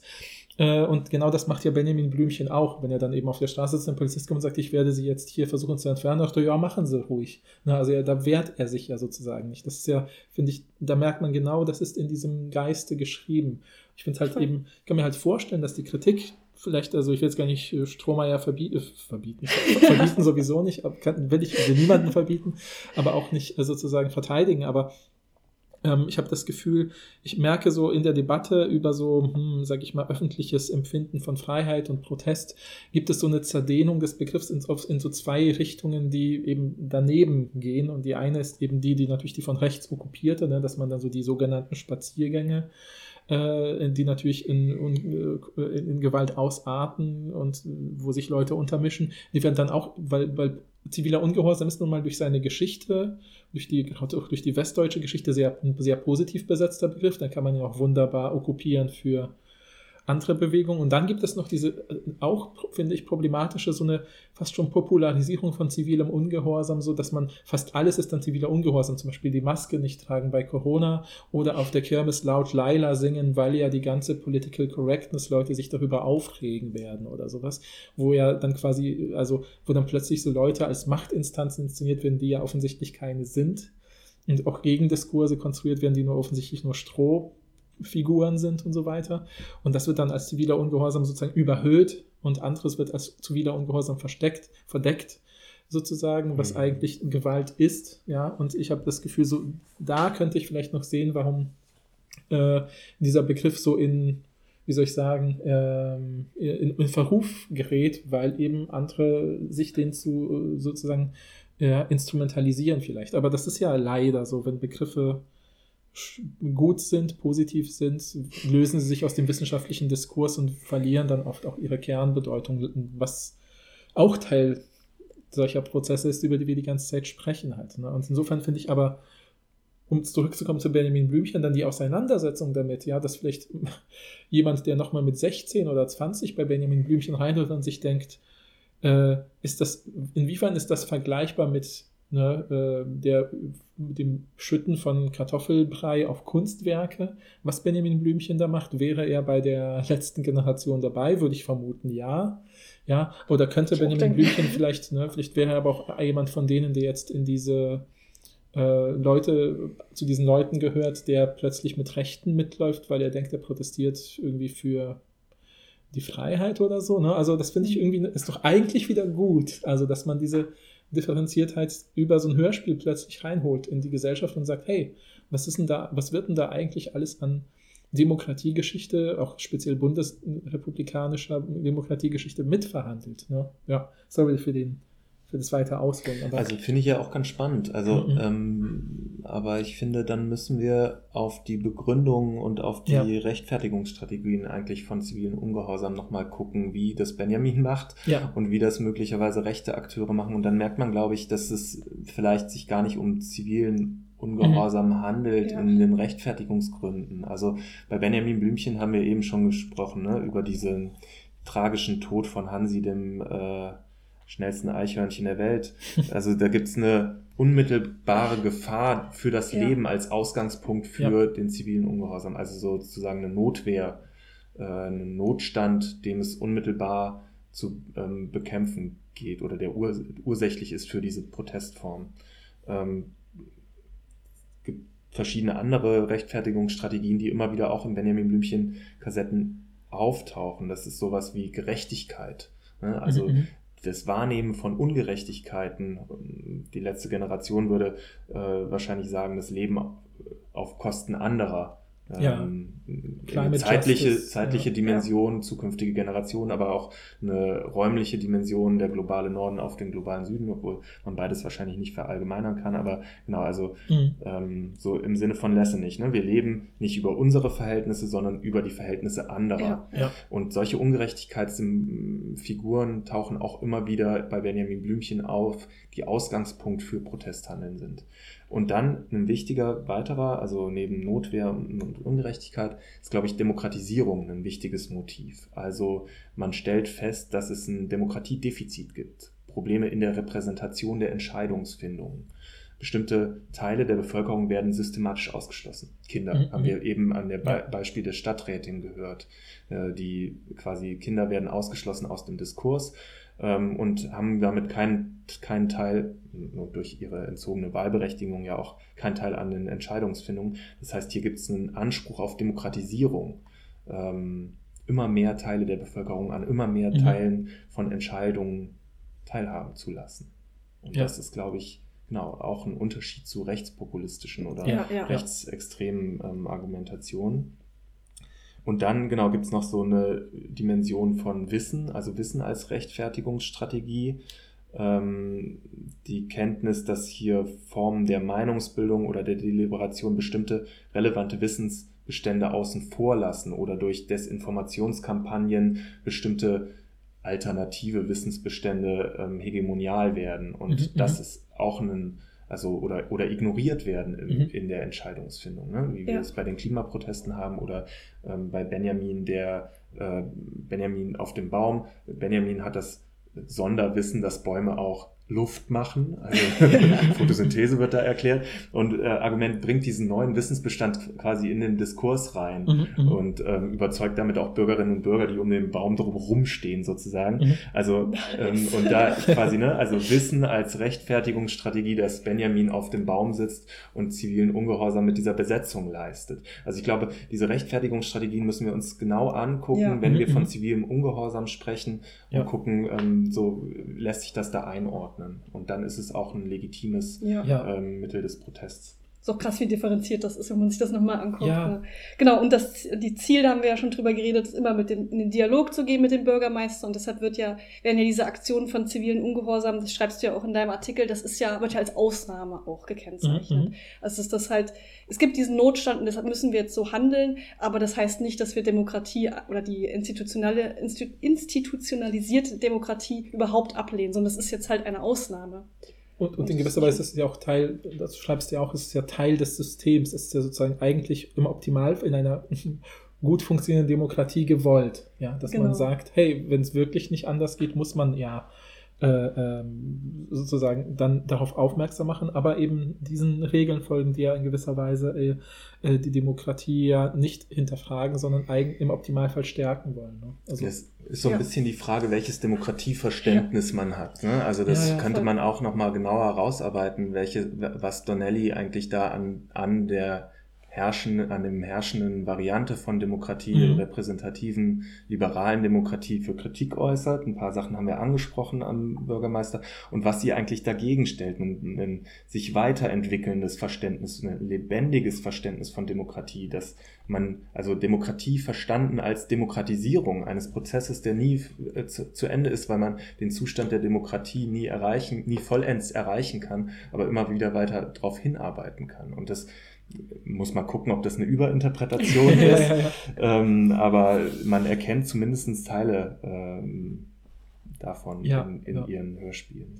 Ja, ich glaube, es ist, es ist, glaube ich, auch auf jeden Fall durch unsere Diskussion sichtbar geworden, dass diese Potenziale da angelegt sind. Und ich glaube, wenn, mir- wenn ich jetzt sagen würde, äh, zu jemandem, der jetzt gerade hier zufällig zuhört, so nenn mir noch doch noch ein paar Hörspiele oder Kinder- und Jugendmedien, wo diese Potenziale da sind, dass man eine Stunde über äh, äh, ja, Joschka Fischer und, und, und äh, Machtverteilungen und demokratische Prozesse und legitime Protestformen und äh, die äh, sprechen kann, wird einem wahrscheinlich nicht so viel einfallen. Also deswegen ist das ja so genauso interessant. Ne? Ja. Lass uns doch trotzdem noch mal ganz kurz über die Polizei reden. Ne? Ja. Denn das ist ja ein großer Kritikpunkt auch bei Strohmeier zu sagen, da wird ein sehr negatives Image der Polizei, in Benjamin Blümchen wird ein sehr negatives Image der Polizei gezeigt, was alleine schon durch den alten Intro-Song äh, Mhm, mhm. deutlich wird, den vielleicht noch der eine oder die andere kennt. Ich kenne ihn noch aus meiner Kindheit. Da Ja. heißt es in der dritten Strophe ja, Benjamin liebt alle Leute, ja sogar die Polizei. Habe ich auch ein bisschen gelacht, als ich das nochmal gehört habe, weil ich Ja, dachte, bei so einem Kinderhörspiel ist das natürlich auch erstmal ein bisschen witzig auch. Ja. Aber ähm, die Polizei kommt, glaube ich, bei dem Kampf de, äh, dem Lärm, kommt die kurz vor. Mhm, Ne? Ein mhm. Polizist taucht da auf. Ähm, Strohmeier führt in seinem Aufsatz eben an, dass die Polizei so ein bisschen als verlängerter Arm des Bürgermeisters auftritt und auch so, so ein bisschen so diese Freude am Verhaften zeigt. Mhm. Also auch da wieder ein sehr negatives Image und äh, die These ist dann zu sagen, es ist ja total problematisch, wenn wir Kindern so ein Image von Polizei irgendwie zeigen. Mhm. Wie würdet ihr das sehen? Mhm. Also ich teile diese Einschätzung. Ne? Also die Polizei wird dort als verlängerter Arm äh, der Regierung, als staatliche Exekutive dargestellt ähm, und ähm, auch so ein bisschen paramilitärisch sprechen die immer. Mhm. Und es hat oft auch so eine Metaebene drin. Also wenn ihr euch an die Kampf dem Lärm äh, Folge erinnert, der ist, tritt erst sehr harsh auf ja, und pöbelt ja. Benjamin an und dann geht er in so einen inneren inneren Monolog und sagt dann, hey, ich muss ja ruhig bleiben, ich habe doch extra diese Fortbildung gemacht. Eine halb, halbjährige, halbjährige Fortbildung, damit ich ruhig bleibe in solchen Konfliktsituationen und dann Stimmt. geht es nochmal neu an. Aber man merkt auch in den anderen Folgen, genau, es, es gibt so einen, äh, also da schwingt eine Kritik an, an Polizei ähm, oder dem Verhalten von PolizistInnen ähm, mit, dass sich genau an so einem ähm, Gehorsam abarbeitet, an so einem militärischen Drill abarbeitet und das in negatives Licht stellt. Das ähm, würde ich schon sagen. Genau, also das Problematische daran ist, dass Polizistinnen dumm dargestellt werden und ähm, als ja nicht denkende, sondern nur ausführende Personen. Und gleichzeitig, genau, hat das wieder eine auch eine, eine machtkritische Dimension. Ja. Also ähm, wenn wir uns die Polizeistrukturen in der Bundesrepublik Deutschland angucken und deren Aufrüstung in den letzten 20 Jahren, wenn wir ähm, die vielen Einzelfälle in der Polizei ähm, betrachten, die sich genau entweder in ja, rassistischem Verhalten oder in auch gewaltvollen, anderen gewaltvollen, physischen gewaltvollen Verhalten widerspiegelt. Ähm, wenn wir Demonstrationen angucken und wie dort die Polizei unterschiedlich auftritt in ihrem repressiven Verhalten, muss ich sagen, dass diese Kritik zum Teil ja ähm, aktueller denn je ist oder genauso aktuell, wie sie in den 80er Jahren war. Das kann ich nicht einschätzen, bin kein Polizeiforscher, aber auch hier haben wir wieder quasi so eine kritische Ebene gegenüber ähm, Machtstrukturen drin und die finde ich jetzt erstmal nicht problematisch. Mhm. Ähm, genau ich, ich finde auch, es ist ja eine Sache, ist, irgendwie ist das immer so mein, mein Steckenpferd, aber ich habe das Quiz ja genau wieder so ein Punkt der Auseinandersetzung, weil ich meine, erstmal ist ja in der Aussage, Benjamin liebt alle Leute, ja sogar die Polizei ist machen, er liebt auch die Polizei, ja. Natürlich ist durch die... sogar, Paul. Genau, und ja durch die Sprachstruktur wird natürlich damit suggeriert, das sei ja ein Sonderfall, die Polizei zu lieben und dann könnte man sich natürlich als Kind sofort fragen, warum ist denn das ein Sonderfall? Und dann spricht man ja im Optimalfall wieder mit jemandem darüber. Ja. Und äh, dann könnte man sagen, naja, guck mal, was der Benjamin alles macht. Der kommt ja super auf die Polizei und will ihn ja eigentlich erstmal davon abhalten. Und dann tritt er in den Dialog mit denen. Warum? Weil er liebt sie ja auch und äh, ver vertraut ja darauf, dass, dass sie sich ja einfangen lassen. Weil worauf vertraut er dahinter liegend? Auf das demokratische System. Und das ist ja anders, also ich würde sagen, anders kann man das ja gar nicht deuten. Alle anderen äh, ähm, Deutungsmöglichkeiten gibt es nicht. Das ist sozusagen so ein, es ist ein, eigentlich ist es ein harmloser Witz ja, es ist ein Sprachwitz, der sehr, finde ich, auch äh, scharfsinnig ist, weil Sprachwitze, die eben über so Wortspielereien hinausgehen und eben auf so einer satzstrukturellen Struktur funktionieren, sind ja auch nochmal lustiger und so ein bisschen, ja, das, das, äh, das sind ja so diese typischen Sachen, wo dann Kinder vielleicht erst mit zwölf drauf kommen, dass das ja eigentlich auffällig ist, diese Struktur äh, und, und, und so weiter. Und dann reden sie plötzlich drüber. Ich glaube, das finde ich deswegen erstmal positiv wieder. Ne? Also wie du sagst, es ist ja erstmal wieder ein Hinweis darauf, dass man über dieses Systematische und dahinterliegende sprechen kann und sagen kann, woran liegt das halt. Ne? Mir ist schon klar, man könnte das umkippen und sagen, wenn, wenn die Polizei der verlängerte Arm dieses Bürgermeisters ist, der als korrupt und faul dargestellt wird, könnte ich auch sofort so ähm, Traditionen erkennen von so sich mafiösen Strukturen. Ja? Da könnte ich sofort sagen, Parallelen zum, zu solchen Sachen. Aber darum geht es ja nicht. Ja? Es geht ja eben nicht darum, dass da jemand illegitim an der Macht ist und entmachtet werden soll, äh, weil er Leute unterdrückt, sondern da ist jemand äh, an der Macht und wird eben äh, adressiert, um zu sagen, hey, du siehst da was nicht, du hast da einen blinden Fleck, bitte beachte ihn wieder. Natürlich ist es aufgrund der Logik des Hörspiels wird der Bürgermeister nicht nach sechs Folgen merken, meine Güte, was bin ich eigentlich für ein schlechter Bürgermeister? Ich muss mir mal wirklich nochmal genauer angucken, wen ich hier vernachlässige. Ähm, dadurch, das würde ja quasi die, die, die Plotpunkte kaputt machen. Aber es führt ja wieder zum, äh, eigentlich zur Demokratie zurück. Ja, so, so, deswegen würde ich schon sagen, es ist eher äh, erstmal positiv, weil es wieder zum Dialog führt. Ja.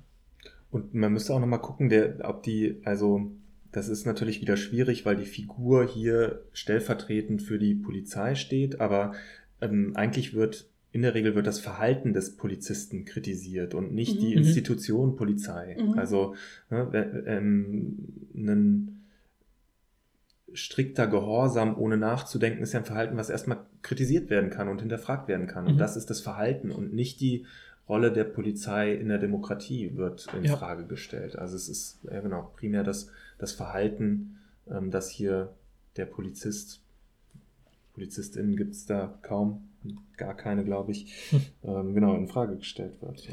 Ja, wäre dann auch interessant, sich mal anzugucken, ob es dann auch Fälle gäbe, wo zum Beispiel ein Verbrechen passiert und Benjamin ganz selbstverständlich die Polizei ruft, zum Beispiel. Mhm, mhm. ähm, das wäre dann interessant zu gucken, ob es dann dann so differenziert auch ist. Also es gibt ja inzwischen sogar, es ist eine Folge über 100, eine Folge Benjamin als Polizist. Ich kenne die selber nicht, aber ähm, das ist ja auch auffällig. Also auch die Autorinnenschaft von Elfie Donnelly ist bis Folge 65 und sämtliche Berufe sind in diesen 65 mhm. Folgen mhm. behandelt worden, aber nicht als Polizist. Also mhm. es scheint da schon eine, eine, grundsätzliche kritische Perspektive auf ähm, Polizei und staatliche Obrigkeit zu geben. Mhm. Das, ja. Ich glaube, das ist auch ein guter Punkt, um äh, langsam schon zu unserer Fazitfrage mhm. überzuleiten. Nämlich würde ich euch gerne fragen und dann auch selber am Schluss darauf antworten, würdet ihr denn diese alten, sozusagen die ersten, sagen wir mal die ersten 65 Folgen von Benjamin Blümchen, würdet ihr die äh, weiterhin empfehlen, Jugendlichen, Kindern oder jungen Eltern sagen, hey Mensch, hier, ich habe ein paar alte Benjamin Blümchen-Kassetten, das hört euch das mal an. Also seht ihr da nur Potenziale, auch Negatives? Fang du mal an, Rebecca. Okay, also ähm, erstmal, man muss natürlich erstmal gucken, unabhängig von den politischen Sachen, auf die ich gleich zurückkommen muss, muss man natürlich gucken, wie ist es sonst so. Ich habe gesehen, nach äh, deinem Aufsatz im Sammelband gibt es noch einen zu Benjamin Blümchen Kolonialisierung, was kann ich das nicht aussprechen? Ähm, das heißt, man muss sich natürlich angucken, inwieweit da rassistische und sexistische Sachen noch eine Rolle spielen. Bei den Folgen, die wir jetzt gehört haben, gab es ein bisschen ähm, nach Fettfeindlichkeit gegenüber Benjamin. Das kommt, könnte ich mir vorstellen, mhm. häufiger vor. Äh, und es gibt vielleicht ganz kurz äh, die Kinder, die, mhm. äh, die so ein bisschen den, äh, den Eindruck erwecken, als wollten sie ähm, stereotype indigene äh, ähm, Völker irgendwie imitieren wollen. Es hätte schlimmer kommen können. Ich dachte ja, kurz ja. noch, sie sagen, dass sie Federschmuck aufhaben oder so. Das ist nicht passiert. Und mhm. sie haben sich auch nicht angemalt. Aber dann, also diese Sachen müsste man sich natürlich noch genauer ja, angucken. Das haben wir jetzt nicht gemacht. Ähm, aber unabhängig davon, in Bezug auf die, das politische Bild, finde ich das jetzt gar nicht so problematisch. Ich glaube, ich würde mit, mit dir mitgehen und sagen, ich finde es sehr erfrischend. Zum einen, wie viel Kindern dazu getraut wird. Ich finde das ganz gut, Kindern erstmal mehr zuzutrauen, als man denken würde, um dann mit ihnen in Dialog zu gehen, wie du ja mehrmals gesagt hast, Paul, um äh, um mit den Kindern darüber zu reden, hey, wie hast du das jetzt wahrgenommen? Was, äh, und, und, und die Kinder werden, Kinder sind ja oft auch so, dass sie dann direkt fragen, ey, wieso mhm. ist das jetzt so und so? Und dann darüber differenzierter zu reden, finde ich irgendwie einen guten Startpunkt. Also ja, würde ich sagen. Mhm. Ja, ich, ihr habt sehr wahrscheinlich, ihr ahnt es, ne?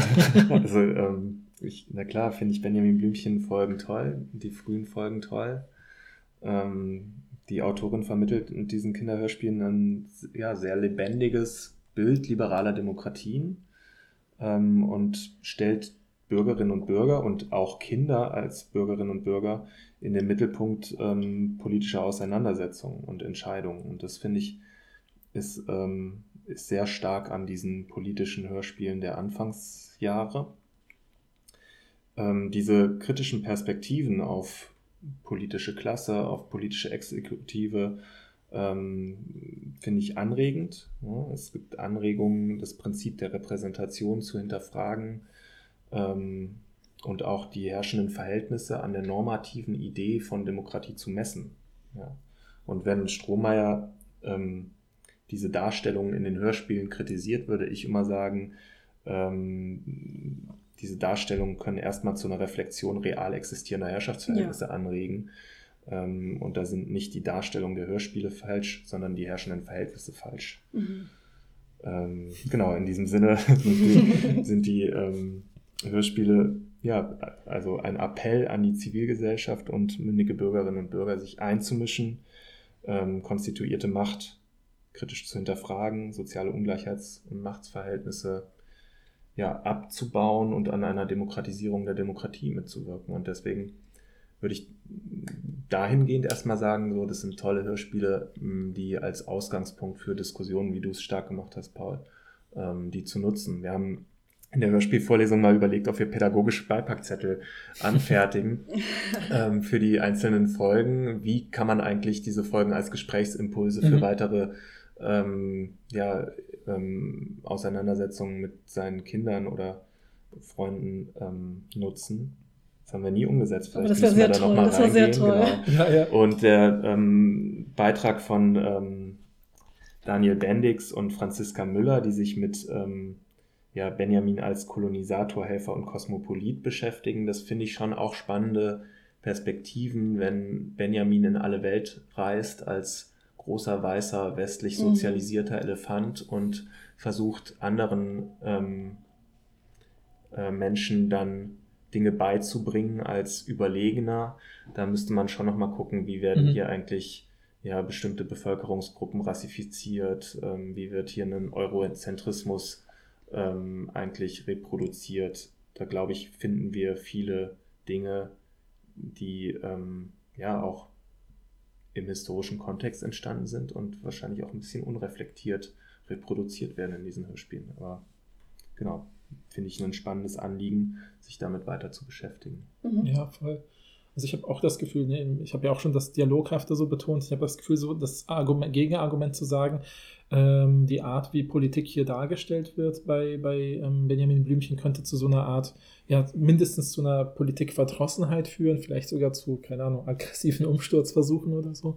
Ich habe halt eher das Gefühl, ähm, das, das ist genau das, dass wenn man das, die, die Hörspiele hört, dass ja genau das Gegenteil klar wird, dass es eigentlich immer darum geht, um eine Bewegung aus der Politikverdrossenheit heraus. Also so sozusagen ähm, eben nicht in diesem naiven Sinne, über den wir schon gesprochen haben, so jeder Einzelne kann was machen und ein bisschen Müll aufsammeln, sondern genau in diesem anderen Sinne sozusagen, hey, ich höre erstmal, ne? Also es werden ja wirklich Strategien vorgeführt, wie ich spreche mit anderen, ich tausche mich aus, äh, im Optimalfall mit verschiedenen Gruppen, um so ein bisschen ein differenziertes Bild zu bekommen.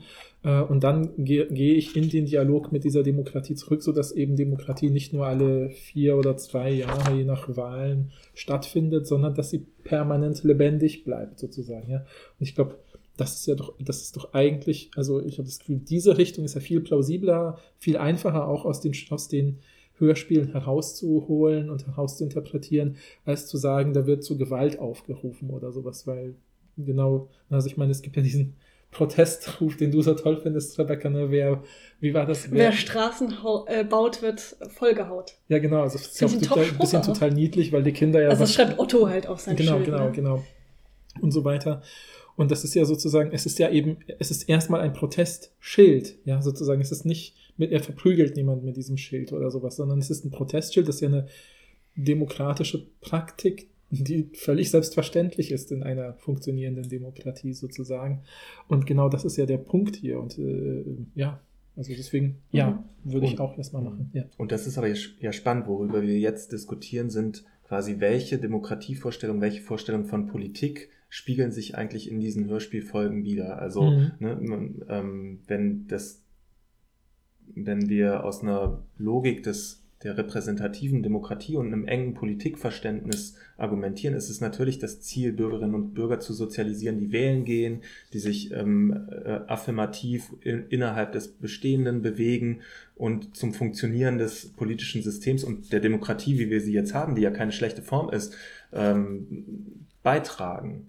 Ähm, so könnte man aus dieser Perspektive und mit diesem Politikverständnis natürlich sagen, okay, hier gibt's ein, ein bestimmtes Problem oder sowas. Aber hier wird halt ein anderes als das ähm, Politikverständnis von Strohmeier bedient und dadurch entsteht eine Kritik. Also, und das finde ich das Starke, also dass wir uns bewusst werden, dass Hörspiele immer, nicht nur wenn sie subtil, nicht nur wenn sie explizit, sondern Mhm. auch wenn sie subtil ähm, das Politische thematisieren, nicht nur die institutionalisierte Politik, sondern auch Normalverhältnisse, ähm, ja, und, und so auch soziale Identitäten wie Gender-Konstruktionen ähm, tragen Medien immer zu hegemonialen Verhältnissen bei oder verhalten sich zu diesen, Mhm. auch wenn Ja. sie das nicht explizit sichtbar machen. Ja. Also Ja. und das finde ich so eine spannende ähm, Idee eigentlich ähm, der Cultural Studies und auch dieser Vorlesungsreihe, dass wir versuchen, ähm, ja, diese Bilder herauszuarbeiten, wie sie sich eigentlich zu hegemonialen Verhältnissen verhalten. Ja, also ich glaube, das ist auch total, ich, deswegen hatten wir ja beide so Bock auf die Folge und dich einzuladen, weil wir das Gefühl hatten, so, hey, genau das wird ja total sichtbar und, und das ist ja, ich glaube, dass jeder, der so eben mit seinen eigenen Kinder- und Jugendmedien sich mal wieder konfrontiert im Erwachsenenalter, wird immer merken, du meine Güte, was schwingt denn da alles mit? Mhm. Ja, und, und das heißt ja nicht, dass man dem naiv ausgeliefert ist. Darüber haben wir auch die ganze Zeit drüber gesprochen, dass es immer um diesen Dialog geht und die Dialoganregung. Aber es ist trotzdem, finde ich, wie so eine kleine äh, ähm, Faustregel, glaube ich, die man immer mitnehmen kann, gerade aus Perspektive eben der kulturwissenschaftlichen oder Cultural Studies Perspektive, dass man immer sagen kann, also ich habe, ich habe, also es ist sozusagen ist eher so eine Pi mal Daumen Sache, die ich so sehe, aber ich habe das Gefühl, wenn ich Medien, äh, mir im Jugend, Kinder, Jugendmedien aus meiner Kindheit und Jugend anschaue, die irgendwie Politik in irgendeiner Weise thematisieren, sind die viel besser gealtert als Medien, die dies nicht tun. Ja, Mhm. die Mhm. sozusagen naiv eine Welt als normal, normal, was auch immer das heißt, gegeben voraussetzen. Und das ist, allein das spricht ja schon mal dafür, dass bei Benjamin Blümchen da ein größeres Potenzial mitschwingt als vielleicht bei anderen Kinder- und Jugendmedien. Genau. Aber jetzt, bevor wir sozusagen die, den Verabschiedungsmodus hatten, haben wir noch unser kleines Ritual, dass wir mit äh, eingeladenen GästInnen ja immer äh, unsere drei Fragen abarbeiten. Und weil wir ein Podcast sind, der sich mit äh, Wissenschaft, Popkultur und allem dazwischen beschäftigt, sind das ja drei Fragen. Und die erste Frage hat natürlich was mit Wissenschaft zu tun. Und da fragen wir natürlich immer so, gibt es irgendjemand äh, als sozusagen ähm, ja, äh, wissenschaftliche Figur oder auch einen bestimmten Text oder äh, äh, ein bestimmtes Zitat vielleicht oder irgendetwas, wo du denkst, das hat mich in besonderer Weise geprägt als der Mensch, der ich jetzt bin. Also wo ich sage, hey, hätte ich diese Person nicht gelesen, hätte ich diesen Text nicht gelesen oder das mal nicht gehört, wäre ich jetzt vielleicht nicht da, wo ich bin. Im Ähm. Optimalfall läuft das auf eine Empfehlung hinaus. Es muss auch nicht so stark konnotiert sein, wie Paul das Ja, jetzt ja, hier gerade ja, ja. gemacht hat. Also, ja, also ähm, mich, mich in meinem Denken beeinflusst hat tatsächlich Chantal Mouffe, die als ähm, ja, belgische Politikwissenschaftlerin so eine ähm, Vertreterin radikaler Demokratietheorien ist und da kann ich ähm, sehr über das Politische empfehlen. Ist jetzt Mhm. auch schon älter, ein kleiner Essayband, ähm, genau, in dem ja verschiedene ähm, Aspekte radikal-demokratischen Denkens thematisiert werden und auch ähm, ja sowas wie eine hegemonietheoretische Perspektive auf gesellschaftliche Entwicklungen ähm, stark gemacht wird. Und die hat mein Denken sehr beeinflusst. Ähm, und ich würde die auch weiterhin empfehlen. Punkt. Ja. Ja, perfekt. Nee, werden wir auf jeden Fall verlinken für alle Interessierten. Und ähm, die zweite Frage geht natürlich in die Popkulturrichtung. Gibt es irgendwas, was du in letzter Zeit konsumiert hast im Bereich, ja, also natürlich sage ich jetzt zuerst Hörspiel, aber es kann natürlich auch Serie, Buch, Musik sein, wo du sagst, das ist absolut empfehlenswert und sollten vielleicht auch ein bisschen unterschätzt und sollten sich mehr Leute anschauen, anhören. Also auf die Frage habe ich mich jetzt vorbereitet und habe euch sogar zwei Sachen mitgebracht. Also Mhm. ich habe das ganze ähm, äh, Wochenende damit verbracht, äh, das neue Audio-Feature von CR Rodenwald zu hören. Der hat ähm, schon ein Buch über die drei Fragezeichen geschrieben, ist einige Jahre her, hat jetzt ein zweites rausgebracht und das ist diesmal auch als Audio-Feature produziert worden. Das heißt, die drei Fragezeichen und die Welt der Hörspiele.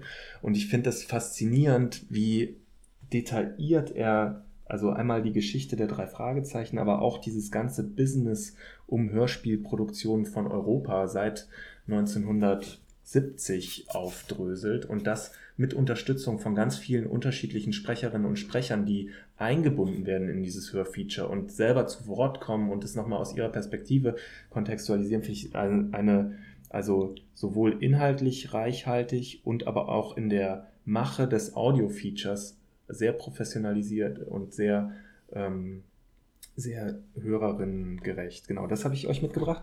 Würde ich sehr empfehlen. Es sind Ja. sehr, ist sehr lange, sieben CDs oder sowas. Also ähm, man braucht schon ein Wochenende.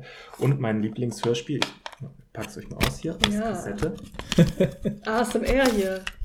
Genau, es ist ähm, beim Deutschen Grammophon äh, erschienen, ein zwei, ähm, äh, zweibändiges Hörspiel äh, von Norman Lindsay. Es ist der Zauberpudding. Ein ganz gehört. toller ähm, Pudding, in dem der Zauberpudding Albert von einer äh, Bande rund um Banjip Blugam äh, immer wieder gegen die Puddingdiebe verteidigt wird.